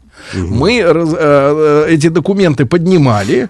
Вот, конечно, о тысячах фунтов речь не шла, но дело в том, что действительно и летчики-истребители, и даже танкисты, по-моему, насколько я понимаю, было повышенное Были денежное удовольствие да, да? за вот совершенные подвиги, то есть не только награды, но и денежное. Это которые даже мож- в условиях Второй мировой да, да, да, войны. да, который можно было потратить, я так понимаю, в том числе на продукты питания или на что-то еще. Были официально, это да, точно. Ну, но это под не- вашу ответственность, Нет, нет, я ну, этим не занимался. Но это не способ был, конечно, заработка. Заработать, то есть конечно. не, не способ стать миллионером, уж точно. Хорошо. Значит, второй корабль, «Британик», стал своеобразным полигоном для проверки одной довольно, с нашей точки зрения, смешной, значит, э, технической инновации. Э, Но, тем не менее, такое было. Значит, на нем решили установить грибной винт, который с помощью специального устройства можно было приподнимать над водой или опускать ниже. Значит, связано это было с тем, что из-за того, что корабли брали огромный запас э, топлива, ага. то у них была проблема. По мере сжигания этого топлива, значит, Они корабль поднимался легче. выше, и, соответственно, оголялись винты. Ага. Значит, ну и вообще, э, винт по тем временам был довольно вещью, которая все время ломалась, там вот грибной вал нужно было все время держать в порядке там. Да. Э, и, в общем, там пытались вот на нем установить такой поднимающийся винт, который в случае чего мог э, в раз, на разном уровне, так сказать, ну, да. находиться. Э, но потом в серию эта новация не пошла. А, но если говорить о морских приключениях, то жизнь этого британика была, пожалуй, в общем, не менее драматична, чем у этого джерманика. Угу. В 1881 году он столкнулся с пароходом под названием «Джулия» и потопил его, после чего в тумане сам сел на мель. Ай. Два года спустя на пароходе при перевозке партии хлопка в трюме произошло самовозгорание этого хлопка. Ну, трюмы соседствовали с этими бункерами угольными. Соответственно, так жара... взорваться мог. Да, жара там стояла. Ну, хлопок, конечно. Это... Значит, хлопок. Пожар с трудом удалось потушить. В 1887 году этот пароход, опять же, в порту, так. стоя, значит, буквально там на рейде с а, а, кораблем, вот, который я назвал до того, Келтик, который назывался, в общем, э, и он принадлежал, самое смешное, там, той же компании White Star, э, столкнулся с... Э, ну, в общем, эти два корабля столкнулись друг с другом. Uh-huh. А, в результате столкновения на обоих судах было довольно много жертв. Состоялся громкий судебный процесс, на котором обоих капитанов дисквалифицировали и лишили лицензии за неумение вообще управлять судами. Ну, в их, э, так сказать, защиту можно только одно сказать, что никаких раций у них не было, и они как они могли? Они только семафорили друг другу, когда угу. они там маневрировали. Ты поворачивай. Нет, ты. Нет, ну, вот примерно. Я не стану, ну и все. Да. Ну и все. Вот. В 1889 году британик протаранил и потопил парусное судно на рейде Ливерпульского порта. А он такой фартовый, я смотрю, да, корабль? Все они, все, все. Вот я, опять же, вы, вы как бы немного меня э, вперед толкаете. Дело в том, что никто не отменял премии за скорость. Да. А, то есть, ну, если смотреть на историю вот того всего, что я рассказываю, сначала главное, так сказать, конкурентным преимуществом было именно регулярность переходов, потом к нему добавилась скорость переходов. Потом комфорт. Потом на это все налез комфорт. И более того, выяснилось, что этот комфорт, э, скорость без комфорта ничего не стоит. Комфорт без скорости тоже ничего не стоит. В итоге, значит, скорость в какой-то момент в конце XIX века стала определяющим в строительстве и вообще в конкурентной борьбе вот этих вот всех компаний, о которых я рассказываю. Теперь, э, несмотря на то, что э, начиная с истории вот этого вот Кунарда, о котором я рассказывал, э, все-таки были какие-то внутренние инструкции, которые ограничивали произвол капитанов, но тем не менее между капитанами была какая-то конкуренция. Ну, естественно, никто не хотел прослыть перестраховщиком, э, который, значит... Э, все... Риск благородное дело. Во-первых, риск благородное дело, но и кроме того, это же хорошо оплачивается вот эти вот премии, которые были введены То есть половина Кунарду, капитану, половина команде. Ну, э, я не буду говорить про всех. Uh-huh. Все компании, о, котором я, о которых я рассказываю, процент дележа там, наверное, был разный, но, тем не менее, для капитанов было дело чести вот быть крутым, фартовым парнем, который, значит, рискуя, проходит вперед и, и прочее, прочее. А то там прослывешь э, каким-то перестраховщиком, Трусом. да, и тебя еще на работу не возьмут, или дадут какой-нибудь захудалый пароход. Uh-huh. Понимаете, с которым а вот, э, Дмитрий Алексеевич, такой дурацкий вопрос. Вот почему морской заяц – это вот подводная штука, э, животное, а морской волк – это вот капитан? Что? Дорогие товарищи, и перед тем, как мы уйдем на новости, я хочу еще раз сказать э, Дусеньке, дорогая Дусенька, твой папа никуда не поплывет. Никуда.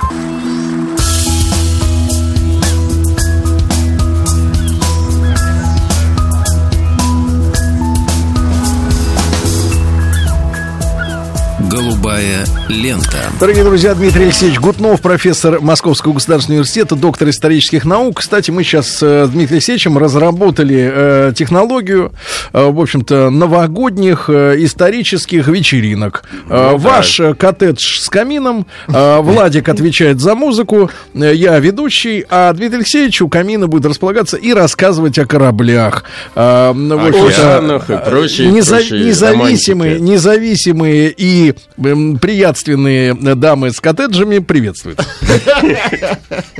Так, но тем не менее, значит, э, мир шел дальше, и компания э, White Star Line продолжала строить новые корабли, несмотря на все эти крушения. Причем самыми популярными теперь кораблями стали новые лайнеры, э, которые зашли со стапелей в самом конце 19 века. Это пароходы «Тевтоник» и «Мажестик». Причем э, тут появились новые немного черты. Дело в том, что до того корабли все-таки строились, может быть, и на субсидии, э, с участием государственных субсидий, но э, государство, в общем, особенно выдвигало. не выдвигало каких требований, то теперь ситуация изменилась. Мир шел э, на всех парах, ну, если не к Первой мировой войне еще, то, по крайней мере, к колониальным войнам, которые то тут, то там возникали. И э, государства стали субсидировать строительство этих лайнеров, имея в виду э, в случае часа Че э, начать перевозить на них э, контингенты. То есть это военные. должен быть товар двойного назначения. Да, абсолютно. Технологии двойного назначения. Поэтому это было- Сейчас плащ, это ночью было, да. палатка. Да, это Точно. было изобретено отнюдь не советской властью. Вот. Значит, правительство Ее Величества щедро субсидировало постройку этих пароходов. А, Адмиралтейство брало на себя обязательство в случае необходимости купить или зафрахтовать у судовладельца эти пароходы по цене 20 шиллингов за одну регистровую тонну в месяц с экипажем или 15 шиллингов без экипажа. Риск за безопасность судна в случае использования ее в военных операциях или в каких-то военно-транспортных операциях несет не судовладелец и не команда, а брало на себя Адмиралтейство. Судовладельцу давалось по договору 7 суток на то, чтобы снять с парохода ненужное для военного э, назначения э, Оборудование. оборудование, Ну, хрусталь. украшения, Золото. э, золото и прочее, прочее. И еще 10 суток на то, чтобы за счет Адмиралтейства установить на судне требуемое военное Пушки. оборудование. Э, Иногда пушки, действительно. А, э, значит, иногда это там койки для солдат в каютах первого класса и прочее, и прочее. Значит, если компания решала строить одно-два быстроходных судна, удовлетворяющих этим требованиям, которые предъявлялись либо к транспортному судну, либо, на минуточку, к вспомогательному крейсеру, Да. Значит, а, по чертежам и спецификациям, которые были одобрены Адмиралтейством, то в этом случае государство ежегодно выплачивало компании субсидию в размере 15 шиллингов на одну регистровую тонну в течение пяти лет с момента вступления таких кораблей в строй. То есть, э, как бы на военной службе они считались вот 5 лет после постройки.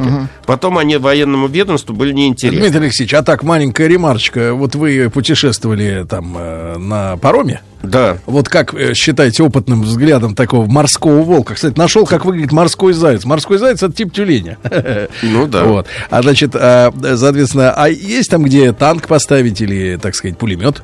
Ну, если иметь в виду, что на э, судне было сколько-то там автомобилей... Нет, я имею в виду на сегодняшних, вот на том, котором вы пусть- путешествуете. Сегодня должны эти а, гражданские лайнеры э, Чё-то, ну, мочь... э, чё-то мне не верится в это Ну, дело, там есть хотя, ангары эти- хотя в принципе, да, можно там, значит, Можно усилить эти да, аппарели, или как они называются, и туда вгонять военную технику.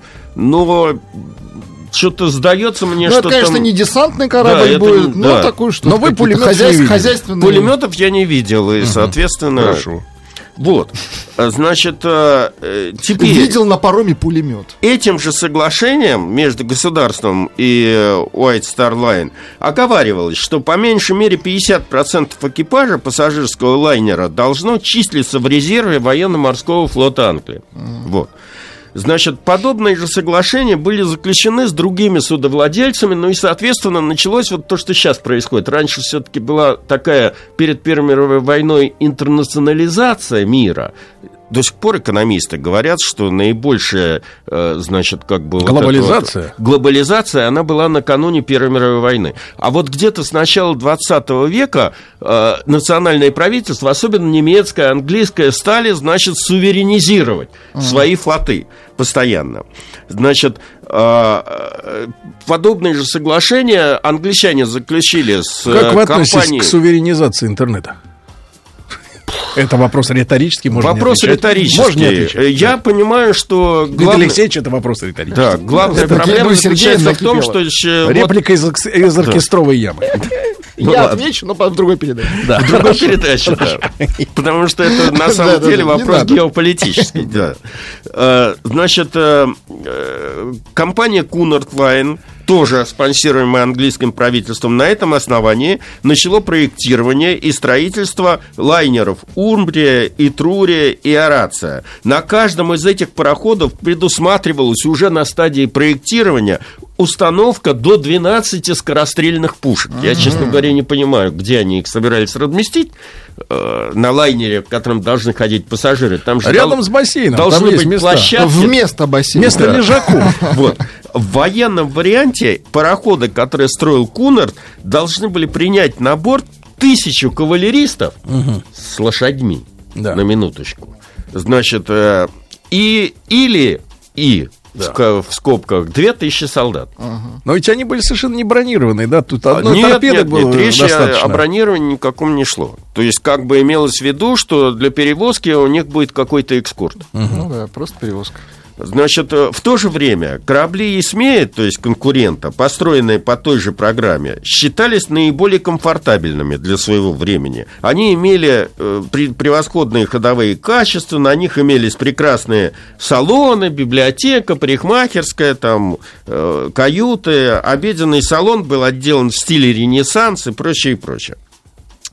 Для иммигрантов были предусмотрены большое, э, большое крытое помещение на верхней палубе и даже семейные кубрики.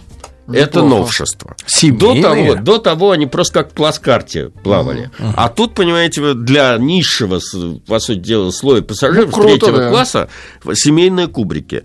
Э, Значит, обеденный салон для иммигрантов был настолько большим на корабле «Тевтоник», что... э, Что в ели круглосуточно. Нет, в репортажах английских корреспондентах э, англичане интересовались, не собирается ли Исмей на пароходах устраивать балы для нищих.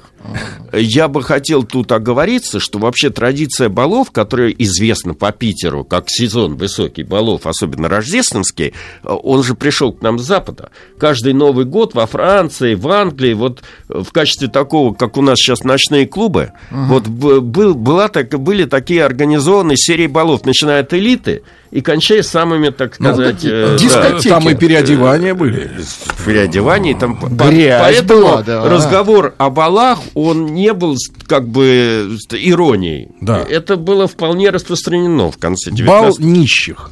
Без ну, не- ну, он переодевания. не нищих, он был для э, людей среднего или низшего достатка. Но, тем не менее, все же должны веселиться. А да? бал в плохом смысле, да. Да. Вот. Э, Новыми лайнерами английскими э, очень заинтересовались, э, естественно, руководство тогдашней Германии, которое не хотело отставать от англичан и вообще, как известно, приняло тоже военно-морскую программу. Значит, э, амбициозную построить такой же флот, как и у Англии. Причем, когда англичане узнали об этих амбициозных планах, прямая аналогия, между прочим, между американцами и китайцами сейчас в области интернета, то э, э, англичане заявили, что на каждый линкор, который входит со стапелей в Германии, они будут строить два. Ну, чем это кончилось, в общем, проиграли все в итоге. Но, тем не менее, значит, развернулась вот эта вот гонка военно-морских э, вооружений. Ам, э, так вот, э, кайзер Вильгельм II в сопровождении принца Уэльского, будущего короля Англии э, Эдуарда VII, если я не ошибаюсь, удостоил корабль «Тевтоник», благо все-таки «Тевтоник» название, да, вот, своим высочайшим посещением. Осмотрев пароход, он заставил своих судовладельцев и судостроителей создавать такие же пассажирские лайнеры, чтобы они в полной мере удовлетворяли запросам военных в случае начала боевых действий. А было это еще, на минуточку, за 15 лет до начала Первой мировой войны. Вот. Значит, э, забегая вперед, могу только сказать, что в начале Первой мировой войны Адмиралтейство мобилизовало этот «Тевтоник». И, э, по сути дела, всю войну этот пароход служил в составе военно-морских фи- сил Великобритании как крейсер. Э, Затем в качестве военного транспорта э, лайнер сошел, со- э, то есть пошел на переплавку только в 1921 году. Маджестик, второй лайнер этой серии, тоже принял участие в военных операциях, но в качестве транспорта. Начал он свою военную службу даже не в Первую мировую войну, а в Англо-Бурской войне перевозя как раз вот эти вот 2000 пехотинцев.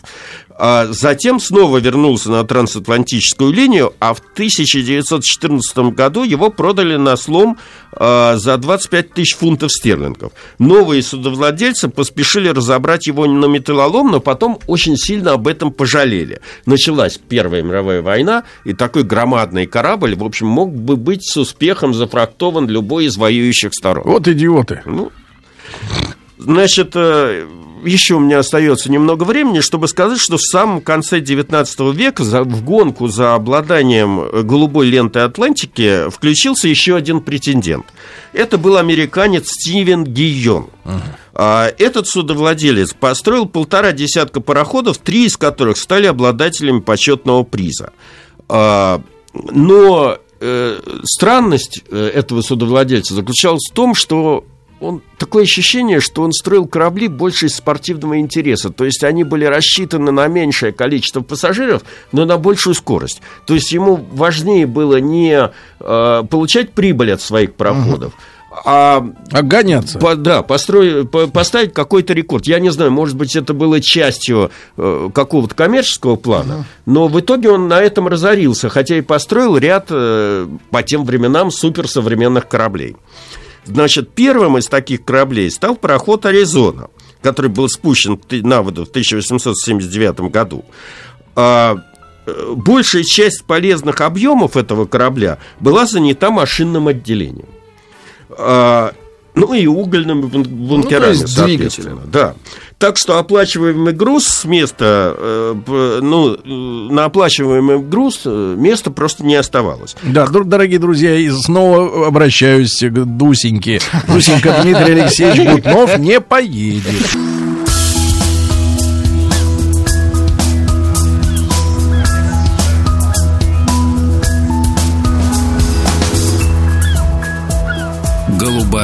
Лента.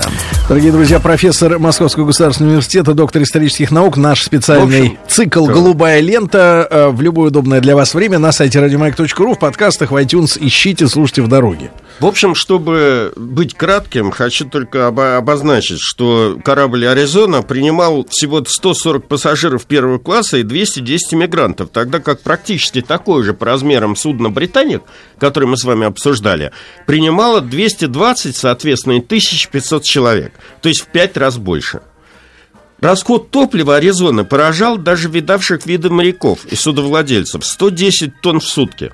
А для примера... Но, как говорится, цели, ну, э, 67. О, Значит, ц- э, как, как говорится, цель оправдывала средства. И уже в первом своем рейсе э, Аризона побила рекорд лайнеров компании White Star и завоевала голубую ленту. Из-за увеличившейся скорости корпуса пароходов Гиона были спроектированы с отменными прочностными характеристиками, что было подтверждено, кстати говоря, при трагических обстоятельствах. И все по поводу катастроф. Возвращаюсь. А, В погоне за очередным рекордом в ноябре 1879 года Аризона на полной скорости мчалась через Атлантику и в районе Большой Ньюфундлендской банки, где в то время было много айсбергов, врезалась в айсберг. При этом, Так. на минуточку, нос корабля, утонул. нос корабля размером 7,5 метров был практически раздавлен льдом и вмят в корпус на 7 метров. Значит, но это не помешало лайнеру, значит, во-первых, дать назад и Остаться с на этим плаву? отца- остаться на плаву и добраться с этим носом, значит, до ближайшего Ну, шикарно. порта. А, э, теперь там ему поставили временный А деревянный нос, с которым, с которым проход совершил переход через Атлантику. Деревянный? прибыл- да, с деревянным носом. И прибыл в Ливерпуль. Значит, э, следующим пароходом стала гордость построенного Гийоном в 1888 году судно, которое назывался «Аляска». Это было первое судно, которое э, преодолело Атлантику менее чем за 6 дней. Хотя расход топлива опять достиг там просто каких-то фантастических величин. 250 тонн в сутки. Ого. Всего Аляска совершила 100 трансатлантических рейсов, причем во время рекордного, рекордного перехода через океан ее скорость при- превышала для своего времени фантастические 17 узлов э, в сутки. Быстрые и безопасные. Как бы да, но накладные. Да. Э, Таким образом, с одной стороны, Гион своей цели достиг. Оба его лайнера стали обладателями голубой ленты, но экономически все эти его эксперименты совершенно не выдерживали никакой критики. И закономерно, что его компания несла убытки. Уже будучи на грани финансового краха, Гион заказывает следующий лайнер, который получил название «Орегон». Этот пароход сошел на воду в 1883 году. Он мог принять на борт 350 пассажиров первого класса и 200 иммигрантов. Но расход топлива был чудовищным. 310 тонн в сутки. Значит, на лайнере предусматривалось электрическое освещение Неплохо. из-за этого. А На испытаниях пароход развил 20 узлов. Значит, Э, это по тем временам был просто рек- абсолютный рекорд скорости, и современникам он казался из-за, это сим- из-за этого символом прогресса. А, на своем третьем рейсе через Атлантику он установил новый рекорд. Но Гийона этот успех уже не мог спасти. В 1884 году его компания просрочила очередной платеж по кредиту. Банк отобрал у нее лайнер, вот этот вот последний, в- в качестве да? обеспечения. Ну и, во-первых, этим незамедлительно воспользовались конкуренты, потому что корабль был символом. Не, не столько он был э, этим самым успешным с экономической точки зрения, но он был символом прогресса. Поэтому компания Cunard Line, долго ждавшая рева- реванша, значит, тут же его перекупила. Вот. Э, И в 1884 году уже под другим флагом этот Орегон совершил тоже несколько рекордных рейсов через Атлантики и закрепил за собой э, титул обладателя голубой ленты Атлантики. Что же касается компании Guion Line, то она несколько лет влачила жалкое существование, а в 1893 году окончательно разорилась. Правда, у меня остается еще чуть-чуть. Минуточку, Э, Значит, судьба Орегона сложилась довольно печально. В 1886 году, идя на полном ходу в сплошном тумане, этот корабль столкнулся со шхуной и затонул. К счастью, поблизости оказался немецкий пароход «Фульда», который э, не только поднял на борт э, большую часть экипажа, но даже еще спас какую-то часть вот почты, которая, естественно, была дипломатической и как бы первого класса, в общем, которую надо было доставить быстрее всего. И, соответственно, компания Кунарда не, не понесла больших убытков э, штрафных санкций за, за это все дело. Вот. После разорения первенец Гиона, пароход «Аризона», э, Три года стоял на приколе, ожидал покупателя. Наконец, значит, он был продан. Новый э, владелец переоборудовал лайнер и поставил его на линию Сан-Франциско-Китай. Ну, а в Первую мировую войну пароход снова вернулся в Атлантику как э, транспорт. Да. Я уж не буду конкретизировать. На металлолом пошел в 1926 году. Что касается лайнера «Аляски», то долгое время продать его не удавалось, и лишь два года спустя пароход купило правительство Испании. Переименовало его в Магеллан и отправило на нем войска для подавления кубинского восстания. Ну, чуть не сказал привет Фиделю Кастро, но это было несколько раньше. А, Дорогие друзья, надеюсь, когда мы с Дмитрием Алексеевичем Гутновым доберемся до истории высадки американцев на Луну, э, у Дусеньки не появится желание и туда добраться. Дмитрий Алексеевич, Спасибо. спасибо.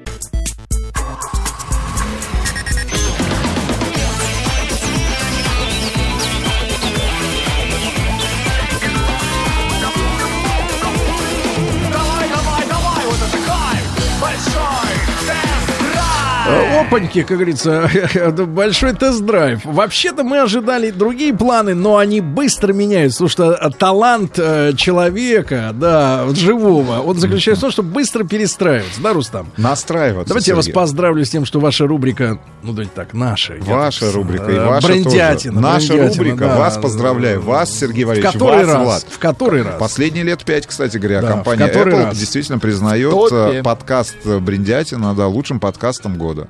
В стране? В стране, В да. стране. Хорошо, на их на английском был бы. А, Может, и в мире бы тогда, да. Но это был бы специально английский для Уганды, да.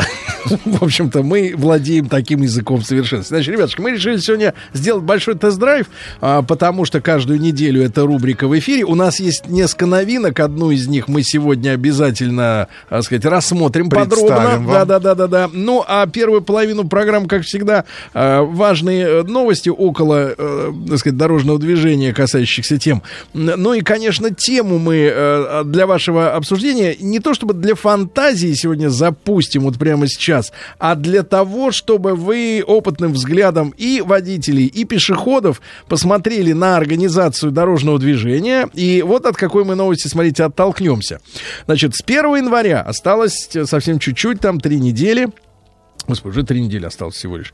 А, до Нового года. А, значит, с 1 января 2020 вводится новый штраф. Значит, какой штраф? Отныне органы, значит, ГИБДД официально смогут штрафовать водителей грузовых и даже пассажирских газелей, то есть микроавтобусов всяких разных, а, которые оставляют автомобили на ночь э, под окнами жилых домов. То есть на придомовой территории паркуется вот эта большая машина.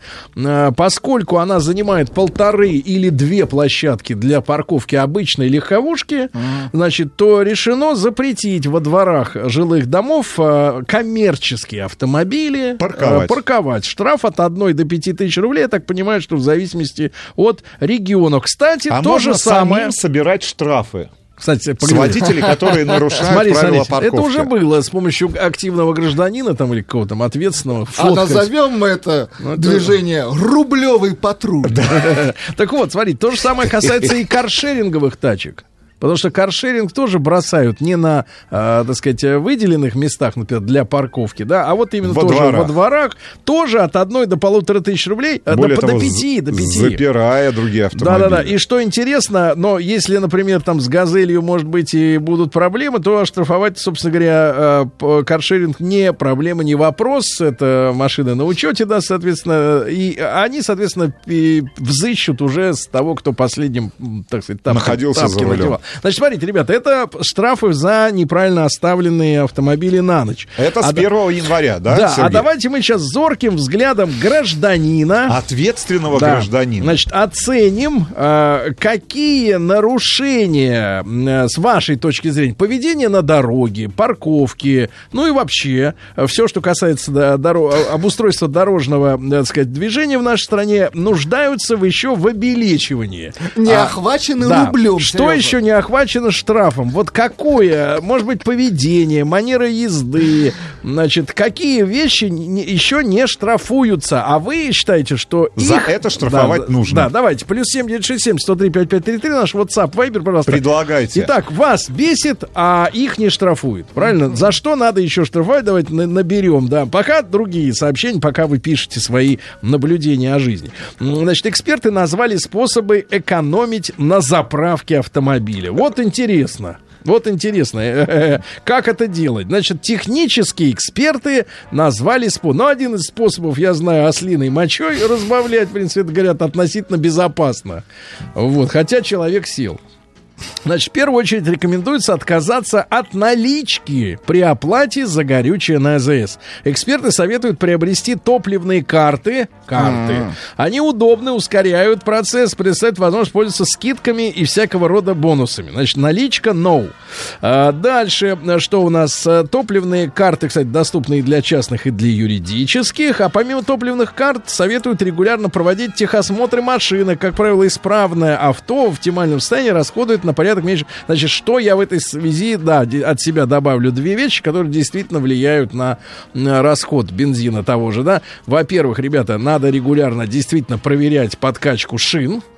То есть давление в колесах очень сильно влияет на расход топлива, особенно во время перепадов. Когда температура резко падает, то, как правило, там же в шинах, ты знаешь, Рустам, да? Я понимаю, ты из другой части, но тем не менее, ты знаешь, что там газ. Ну, вот. какой газ? Газ, а этот а, воздух. Водород? Воздух. Некоторые заправляют, да, водородом. там, да. громче Не, не, Так вот, не, не, не водородом, а азотом. Азотом. Ну, Дело в том, что в воздухе и так 78% азота. А, вот это так разводят немножко лю- людей, э, таких э, без знаний э, средней школы. Но суть не в этом. Суть в том, что действительно при э, снижении температуры и давление падает. И, в принципе, там история такая. Если ты э, шины чуть-чуть перекачаешь, да, то изменятся несколько, так сказать, проектные свойства сцепления с дорогой. Но зато он вздуется как шарик. Будет жестче, но зато качение лучше.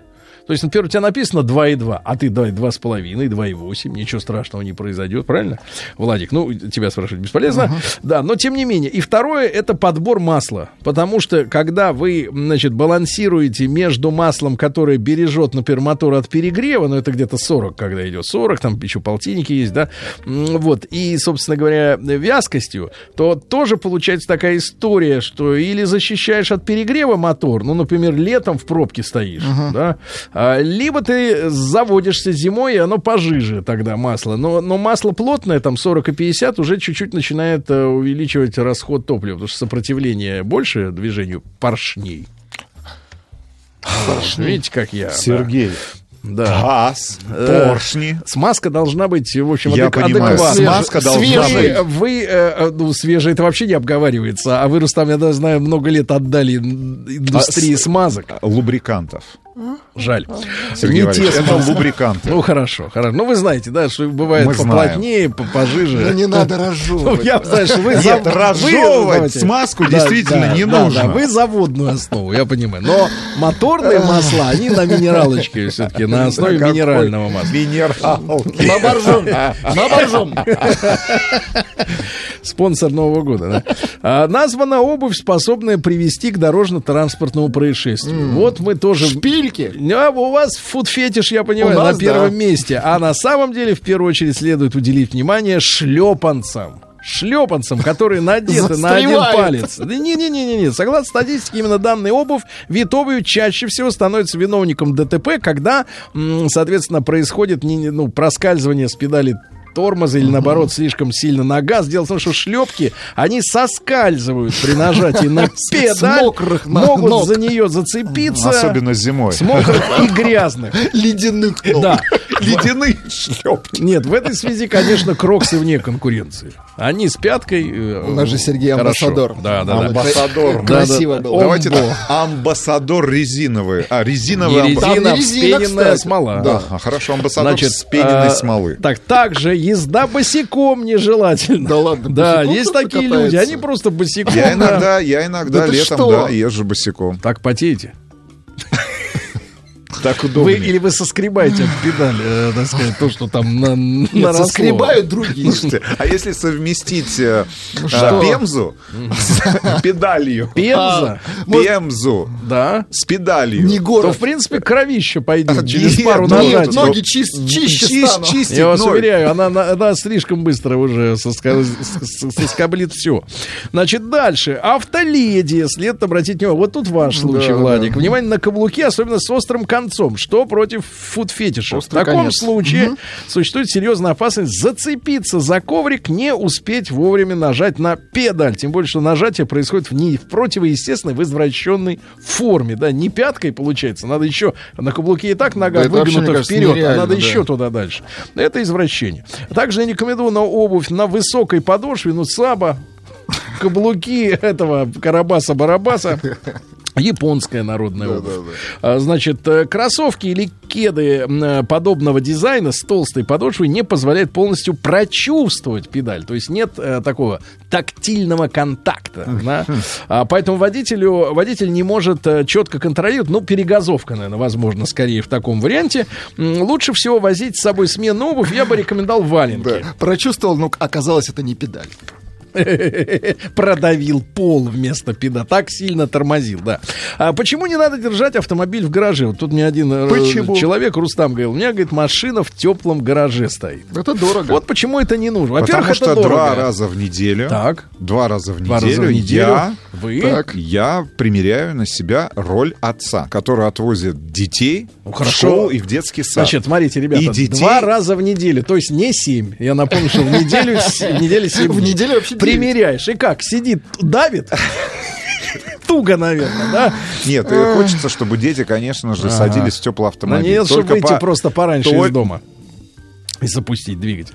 Значит, смотрите, а, основная причина заключается в разнице как раз температур. Все дело в том, что на улице холодно, соответственно, в гараже тепло, поэтому загоняя машину с улицы в гараж, э, вот вы понимаете, что все процессы связаны с ржавением, и, соответственно, наоборот, вы теплую выгоняете на улицу, сразу все вот то, что там пар, там и все остальное, все замерзает, но это понятно. Значит, дальше. В России появилась самая главная дорога. Вы представляете, в Самарской области на отрезке дороги, теперь внимание, Владик, Так. Понадобится калькулятор в голове. Давайте. На отрезке дороги длиной 150 метров, Так, 150 в принципе, метров. это три столба. Это не, Тин, да, тин, это недалеко. Примерно, да? Где-то. А, так вот, повесили 38 дорожных знаков. Слушайте, ну здесь Поделите, даже пожалуйста, 150, на 150 метров 38. Да, да, да. Узнаем частоту знака. А, короче, Каждые 4 метра. На Ибряйкинской дороге. И название красивое у дороги. Отлично, без знаков она бы не звучала.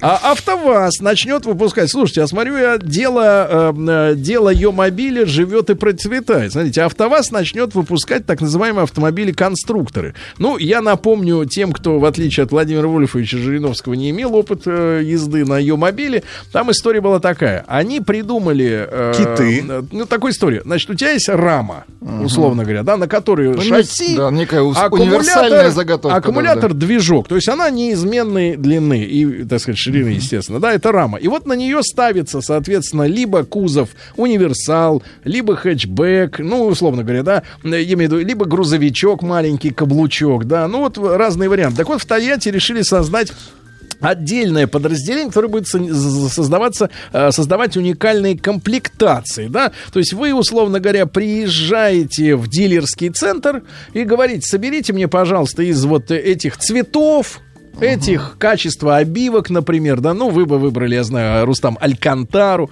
э, да, Рустам, а, вот, э, ну и так далее. Соберите мне автомобиль по моему заказу. В принципе, так же поступали производители автомобилей сто лет тому назад, правильно? Были рамы, потом от рам отказались в угоду каких-то там прочных корпусов. Сейчас вроде бы с э, пришествием, ну вот в Универсальных платформ. Э, да, опять, в принципе, эта тема возникает, потому что, вот, например, ну, вот, скажем, вот та- тот же автомобиль Ford, который э, почил в России и в Европе, да, но вот он, например, последний Ford Focus, э, независимо от того, у тебя был хэтчбэк, седан или универсал, они все были одинаковой длины, что вообще бред, конечно, полный.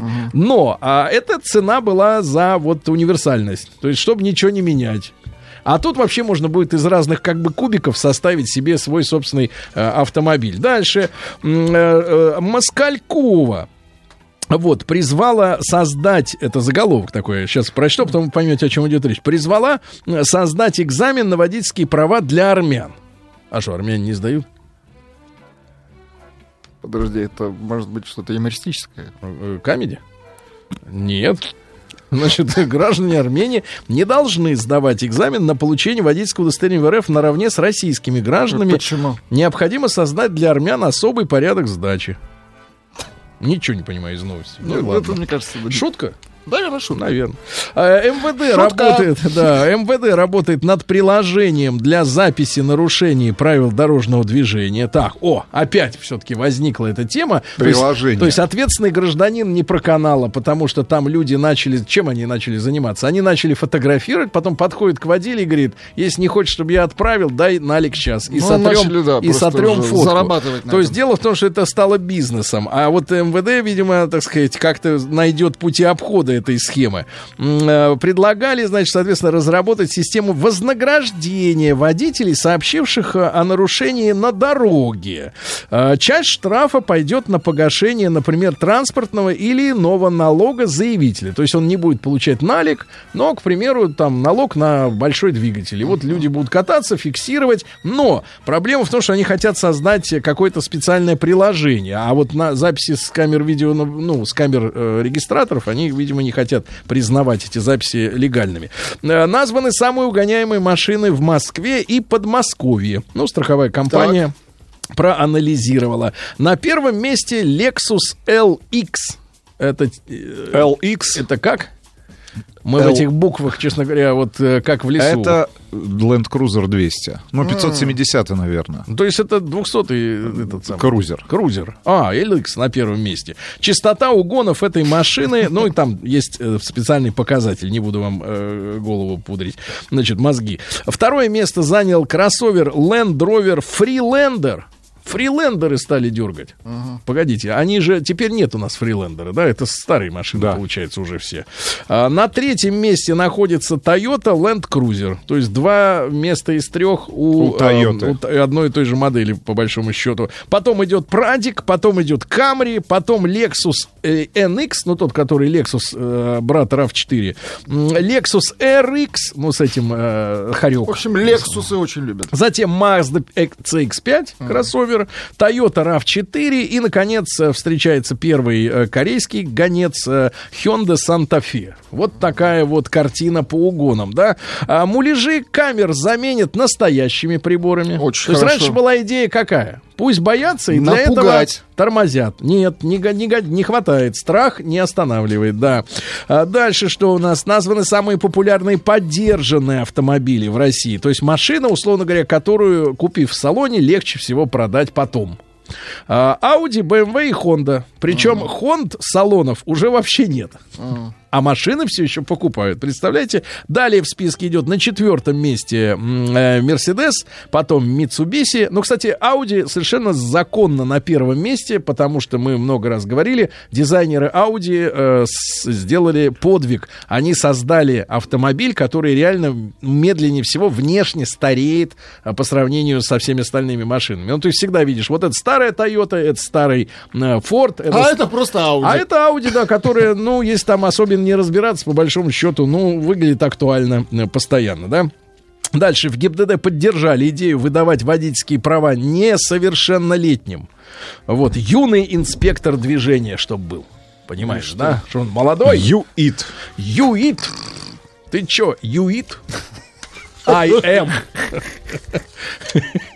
Да, И юиты. посвятить в юиты. Не иуды, а юиды, Юиды. наоборот. Да, да, чё- да-да-да. А, ну и ученые выявили идеальное расположение рук на руле. Давайте посмотрим. Давайте. Человека. Вы думаете, что правильнее всего 10,2?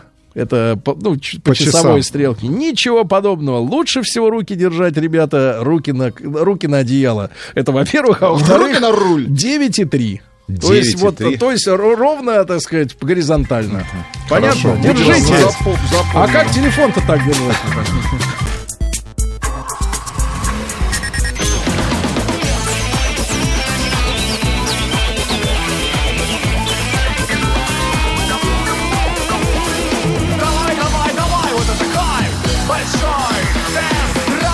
Так, ну что ж, товарищи, еще раз напомню, с 1 января будут штрафы за парковку на придомовой территории, то есть во дворах э, коммерческих автомобилей. Это грузовые и пассажирские газели, а также каршеринговые машины от, от 1 до 5 тысяч рублей за такую парковку, чтобы жильцам оставались места для их автомобилей, да.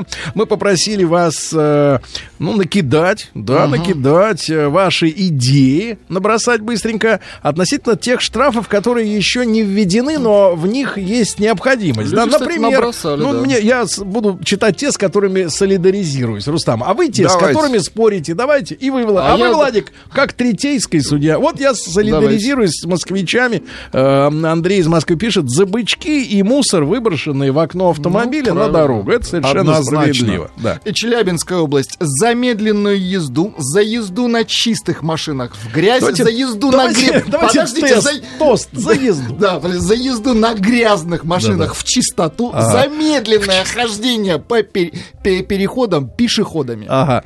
А бочечники, совершенно согласен, но с, этой, с этими тварями надо бороться камерами. А и просто- штраф ввести не такой, что его можно заплатить. А то у нас а, какая-то позиция такая, да, выработалась, особенно, я так понимаю, в Госдуме она крепка. Значит, что штраф, он должен не сильно ранить человека по бюджету. Штраф должен предотвращать нарушение. Следующее, Конечно, правильно? конечно. А, просто необходимо ввести штраф за блокировку транспортного средства во дворах либо на парковках. Без оставленного телефона. Да. Давайте так. А то я однажды выхожу, значит, заблокировала, значит, дамочка на Рафике. Ну, они все тогда ездили на Рафиках 10 лет назад. Вот, я звоню, а, слышь, по, по звуку, а человек в метро. Бывает. Я скоро, говорит, приеду. Я думаю, ах ты тварь. По- Пробок в Причем- метро не бывает. Тварь. Причем в метро. Скоро в кинотеатрах. Причем, Да. причем в метро в Уже. Санкт-Петербурге. Оренбургская область. Женщина села за руль, сразу 100 Ну, тысяч надо. рублей штраф и лишение прав. Максим, Орск. Да, достали телефоны в руках у водителей, Танечка пишет, но э, штраф за пользование телефоном существует. Покажите мне просто хоть одного, кто оштрафован за это. Дальше, э, что у нас? Э, Штрафовать перестроение перед светофором, когда весь ряд стоит и ждет зеленого, а самые умные обгоняют по левой или по правой, ну, понимаете, да, под стрелку там, и, и, соответственно, туп тупик. Штраф за непредупреждение о совершении маневра, а, когда не включают поворотники, особенно за левой. За левой, да. Ну что же, э, водители маршруток самые страшные участники движения в Питере. Страшно, когда этот пазик, то, то есть там не газель, а побольше Он пазик. Да, там с этим, с гробовым лазом сзади. Э, Мчит между рядами, устраивая гонки с конкурентами, проезд на красный, подрезание всех, остановка где хочется. Э, Их вообще такое ощущение, что в Питере не штрафуют эти маршрутки, да? За отсутствие номера контактного телефона под лобовым стеклом. Обязать все транспортные средства оборудовать а, видеорегистраторами за отсутствие штраф. Да. А Вот бесят припаркованные у дома старые ржавые битые на спущенных колесах. Их А, просто, просто забросили, Ну, в Москве их уволакивают. Вероника из Белгорода раздражает водителей, которые заезжают третьими, третьим несуществующим рядом на кольцо, тем самым мешая остальным водителям. Наказать. Вот, э, да-да-да. Ну и, соответственно, штраф за тросики, столбики всякие, якобы своих личных мест парковочных во дворе. То есть место общее, а этот, значит, тварюга Это типа мое. Ну, тут есть и другие методы, так сказать, борьбы. Да, меня оштрафовали, пока снимал придурка за рулем с телефоном, когда он ехал так, что хотелось прибить. Вот, человек пишет, что за телефон. А он снимал другого, который с телефоном. Белга- Белгородская область штраф за тонировку увеличит в 10 раз. Я, честно говоря, не до конца понимаю, почему на дорогах э, наших, в том числе и э, там, Москвы, Московской области, до сих пор можно встретить автомобили с тонировкой. Потому что перестали за это дело Штраф номер за снимать. тонировку увеличить в 10 Да. раз. Абсолютно здесь согласен. Штраф за невключение поворотников и за телефон Ну, обязательно. за- завершим хорошим. Штраф за жратву за рулем. Точно.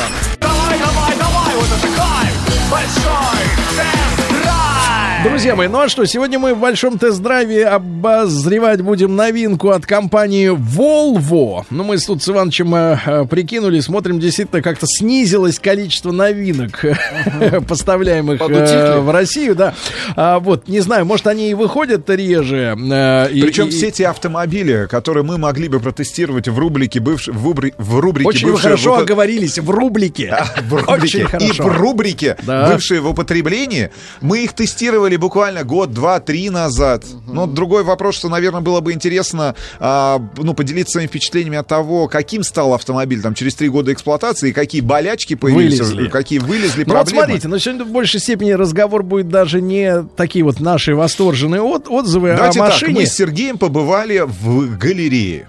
В галерее. Например, вот в музее. Потому что за все время теста этого автомобиля, а это прекрасный автомобиль, а Volvo V60 Cross Country, ребят, мы не встретили на дорогах Москвы Ни одного такого. такого же. Да, э, уникальный автомобиль, значит, уникальная цена, но даже дело не в этом. А, Тут у нас разговор на две части э, э, разложится. Во-первых, я понял, что новый V60 Cross Country, ну, по старинке его называли XC, да, но в новом модельном ряде, условно говоря, условные легковушки отделили от условных кроссоверов. И э, э, V60 Cross Country это универсал 60-й, лифтованный, но, собственно, та же история, которая в свое время была сделана с очень популярным XC70, и владельцем которого я был несколько лет. А, вот, и вот э, я на- наконец понял, что XC70, его наследником на самом деле является не V90 Cross Country, который, э, ну, представляет из себя... Корабль. ну, это корабль, это представительский универсал с э, как бы вседорожными характеристиками, лифтованный, да, ну, слишком а, большой автомобиль, слишком длинный. Э, длиннее, я думаю, что чем какая-нибудь газель будет эта тачка. Ну, в общем, если вы э, отправляетесь на дальнее путеше... в дальнее путешествие, замечательный автомобиль. Если вы хотите его парковать в нормальном тесном городе, то это просто катастрофа, да. Вот, и, но на самом деле вот V60 Cross Country э, по всем параметрам, что касается именно салона, простора салона, я думаю, что является полноценным наследником как раз э, XC70. Э, но отделяет э, один автомобиль от другого катастрофическая разница в изменениях в цене. Да. Потому что К в свое время, сожалению. в свое время XC70, ну давайте берем так начало десятых годов, а, к моему лично, кстати, удивлению, был абсолютно адекватным по цене автомобилем. А, Он, эм, соответственно, был с автоматом, с хорошим приемистым дизелем, экономичным, а, кожаный салон, ксеноновые фары, ну и все-все-все. И плюс к этому ты получаешь полную раскладку кресел, что позволяло а, засунуть, например, крупногабаритный длинный груз 2.20 внутрь. И все это цена начиналась там от полутора миллионов всего лишь. Ну Вот сейчас мы взяли на тест этот как раз V60 Cross Country, который, давайте скажем так, ребята, это самый красивый автомобиль с точки зрения воплощения завета Генри Форда, который сказал, что самая главная часть в машине, самый источник главной красоты это колеса. Потому что настолько здоровенные э, диски, э, колеса, которые так суперовски, извините за выражение, смотрятся в, у это- на этом кузове, да, в этом, в этом автомобиле, но это лучший автомобиль с точки зрения вот баланса размера колес и всего остального кузова. Вообще это самый красивый универсал. Вот вы просто зайдите в интернет, V60 Cross Country новый. Это самый красивый универсал, э, ну и лифтованный тоже, естественно.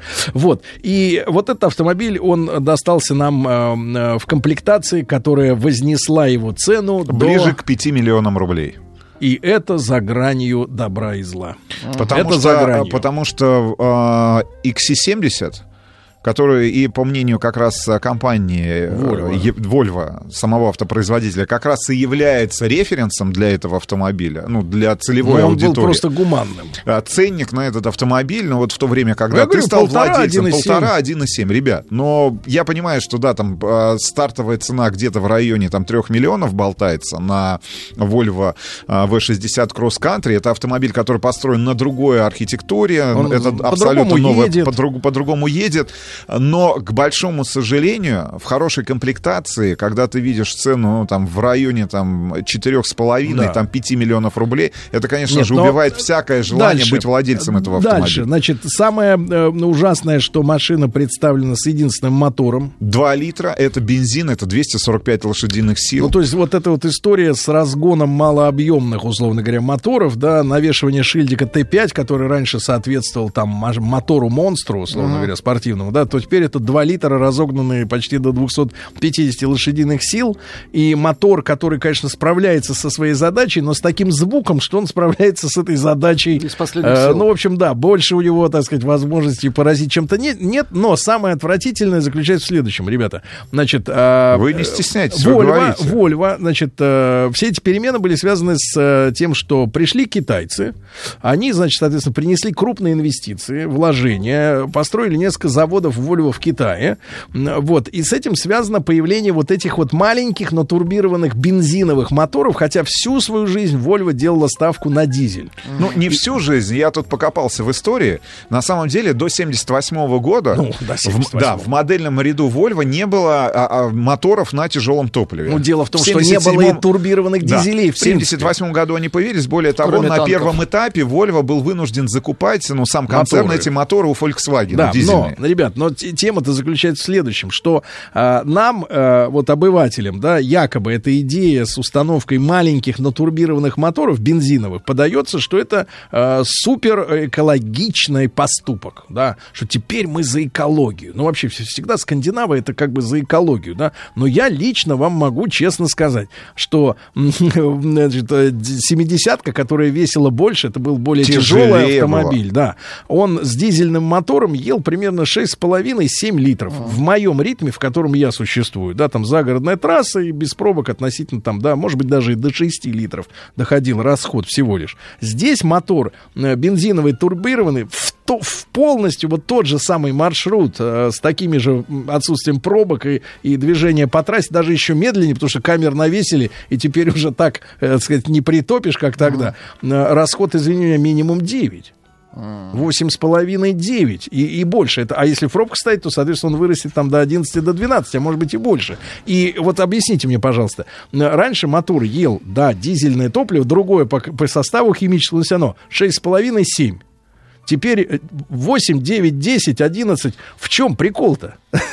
Может быть, надо сказать правду, что бензиновый мотор просто является единственным э, видом двигателя, который в Поднебесной является массовым, потому что там, я так понимаю, дизельное топливо на легковушках это нонсенс. Это грузовики, как в Америке, да? Вот, там этого нет. Зачем же рассказывать эти истории про экологию? Ну,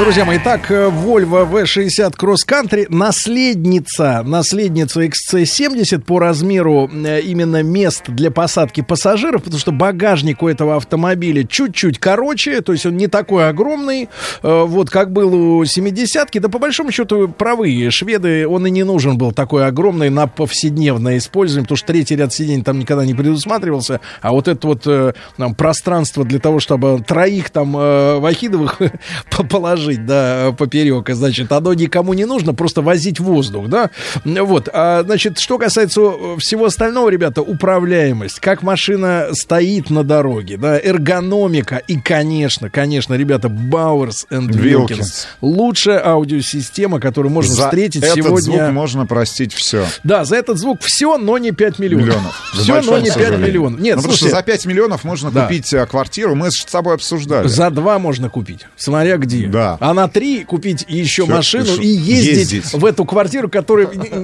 находится. Важно, где она находится, но это квартира. Короче, ребята, значит, два минуса у этого автомобиля. Это действительно, ну вот я сравниваю именно с тем, что было. Это сверхвысокая цена за автомобиль, который, да, он стал лучше, он стал другим, э, может быть, даже премиальным, но цена машины, когда она реально стала э, конкурировать с э, э, шестым авантом у Audi, да, тоже достаточно дорогим автомобилем, или там какой-нибудь универсал лифтованный от Мерседеса э, Е-класса. Но мне кажется, все-таки Volvo по-прежнему является скандинавским премиумом. Да, ты по ним ты больше, лучше ощущаешь, почему это премиум, потому что действительно там все хорошо сделано, очень четко, машина замечательная. Но все равно, мне кажется, обы- э, потребитель не готов э, к встрече с такой ценой. И второе, вот это абсолютная, абсолютная тупость с использованием бензиновых моторов, которые, ну, ничего не несут полезного автолюбителю. Ну, ничего, реально. Люди привыкли, что на э, кроссоверах полноприводных у тебя стоит дизель. Мы столько лет приучали людей к этой истории, все уже привыкли, и вдруг опять откат этот Да ладно, бензину. немного им осталось. Короче, я жду следующего, когда Volvo полностью перейдет на электро, вот, когда они вообще избавятся от э, вот этих вот э, вари- споров. вариаций, и тогда, конечно, станет полегче. Но мне кажется, тогда и кузов сам совершенно изменится, потому что зачем электрокузову вот этот огромный капот? Но, к большому сожалению, мы, записывая видеоверсию а, значит, нашего обзора на автомобиль Volvo V60 Cross Country, а, посетили официальную страницу, я, не, я уж не помню какого дилера, где представлен модельный ряд как раз текущей компании Volvo в России. Так. И к большому сожалению, ты понимаешь, что за те же самые деньги в топовой комплектации, ну, например, там от 4,5 миллионов рублей, если мы говорим про Volvo 60 Cross Country, ты можешь купить, в принципе, любой автомобиль Volvo. Гораздо большего размера. То есть давайте так, любой автомобиль за эти деньги. Любой автомобиль, в частности, Volvo XC90, который, ну, просто в, друг, ну, давайте это так, в, другая другом, история. в, в другом классе играет. В другом классе. Да, он, мож- может быть, будет не в такой богатой комплектации, как тот автомобиль, который побывал на нашем тесте, но это будет гигантский универсал.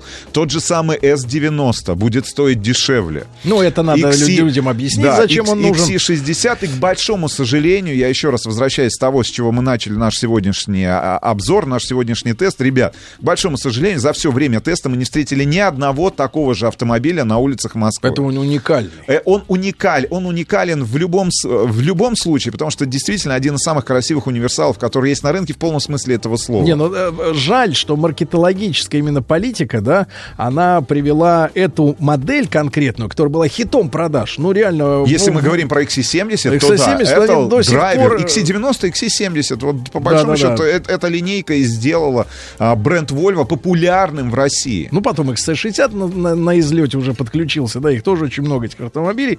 И тем не менее, неадекватная цена и, э, в общем-то, вот этот э, мотор, опять же, ненужный э, совершенно. Я, я считаю, что, в принципе, так сказать, надо, надо как-то вот что-то делать. Потому что странная ведь история. С одной стороны, люди вышли на огромный китайский рынок, а цена, с другой стороны, поднялась. То есть объемы Но продаж повысились. Мы с тобой эту пробле- проблему тоже обсуждали э, в связи с выходом нового в свое время XC90, который был полностью новым, опять же, на новой платформе, который сегодня как раз использует компания, опять же, для всех своих автомобилей, включая Volvo V60 Cross Country.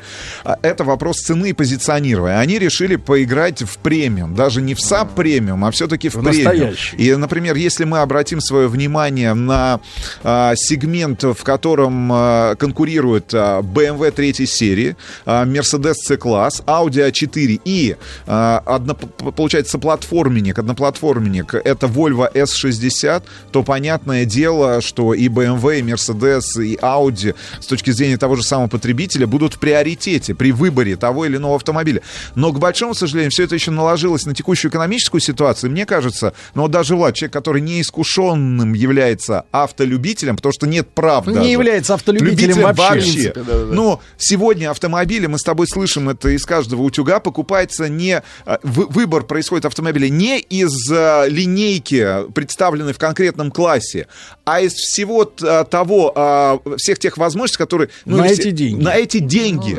Ну, на 5, ну, давайте так, даже на 3, на 4 миллиона, если мы говорим там о нижней границе, можно приобрести гораздо более, больше железа, значит, престижа, я не знаю, комфорта, э, просто потратив Нет, эти смотрите, деньги с умом. Да, и смотрите, если раньше там, э, значит, у Volvo было позиционирование, главное было позиционирование там безопасность, да, самое главное. То- Они, нет, там отличная, кстати говоря, Свет отличная отличный, система. всё, Дальний всё, свет, который всё. на, на, на темной дороге вырезает всех участников дорожного движения, но остается дальним. Лучший дальний свет, который я видел, это Volvo V60 Cross Country. Да, лучший. Прекрасный в управляемости. Все зашибись. Ну вот, но цена, ребята, действительно цена, потому что, э, ну, как-то с этим надо что-то делать. Э, Потому что э, если есть задача у марки оставить за собой, значит, какие-то рубежи, взятые уже когда-то и, и достаточно плотно удерживаемые, то с ценой как-то надо поработать. Мы все прекрасно понимаем, что цена на каждом конкретном рынке локальном, она все-таки определяется именно русским офисом, ну, что касается нашего, и, и не хотелось бы, чтобы была сделана такая стратегическая ошибка из серии, ну, мы же делаем премиум, почему он должен стоить дешевле? Ну, потому что люди привыкли, вот э, поэтому и надо как-то с людьми надо поширше, помягче. А вообще, самый красивый универсал, отличная тачка. и Смотрите с- на канале «Большой тест-драйв». Большой тест-драйв. Супер звук Бауэрс Вилкинс. Ребят, до завтра. Еще больше подкастов на радиомаяк.ру.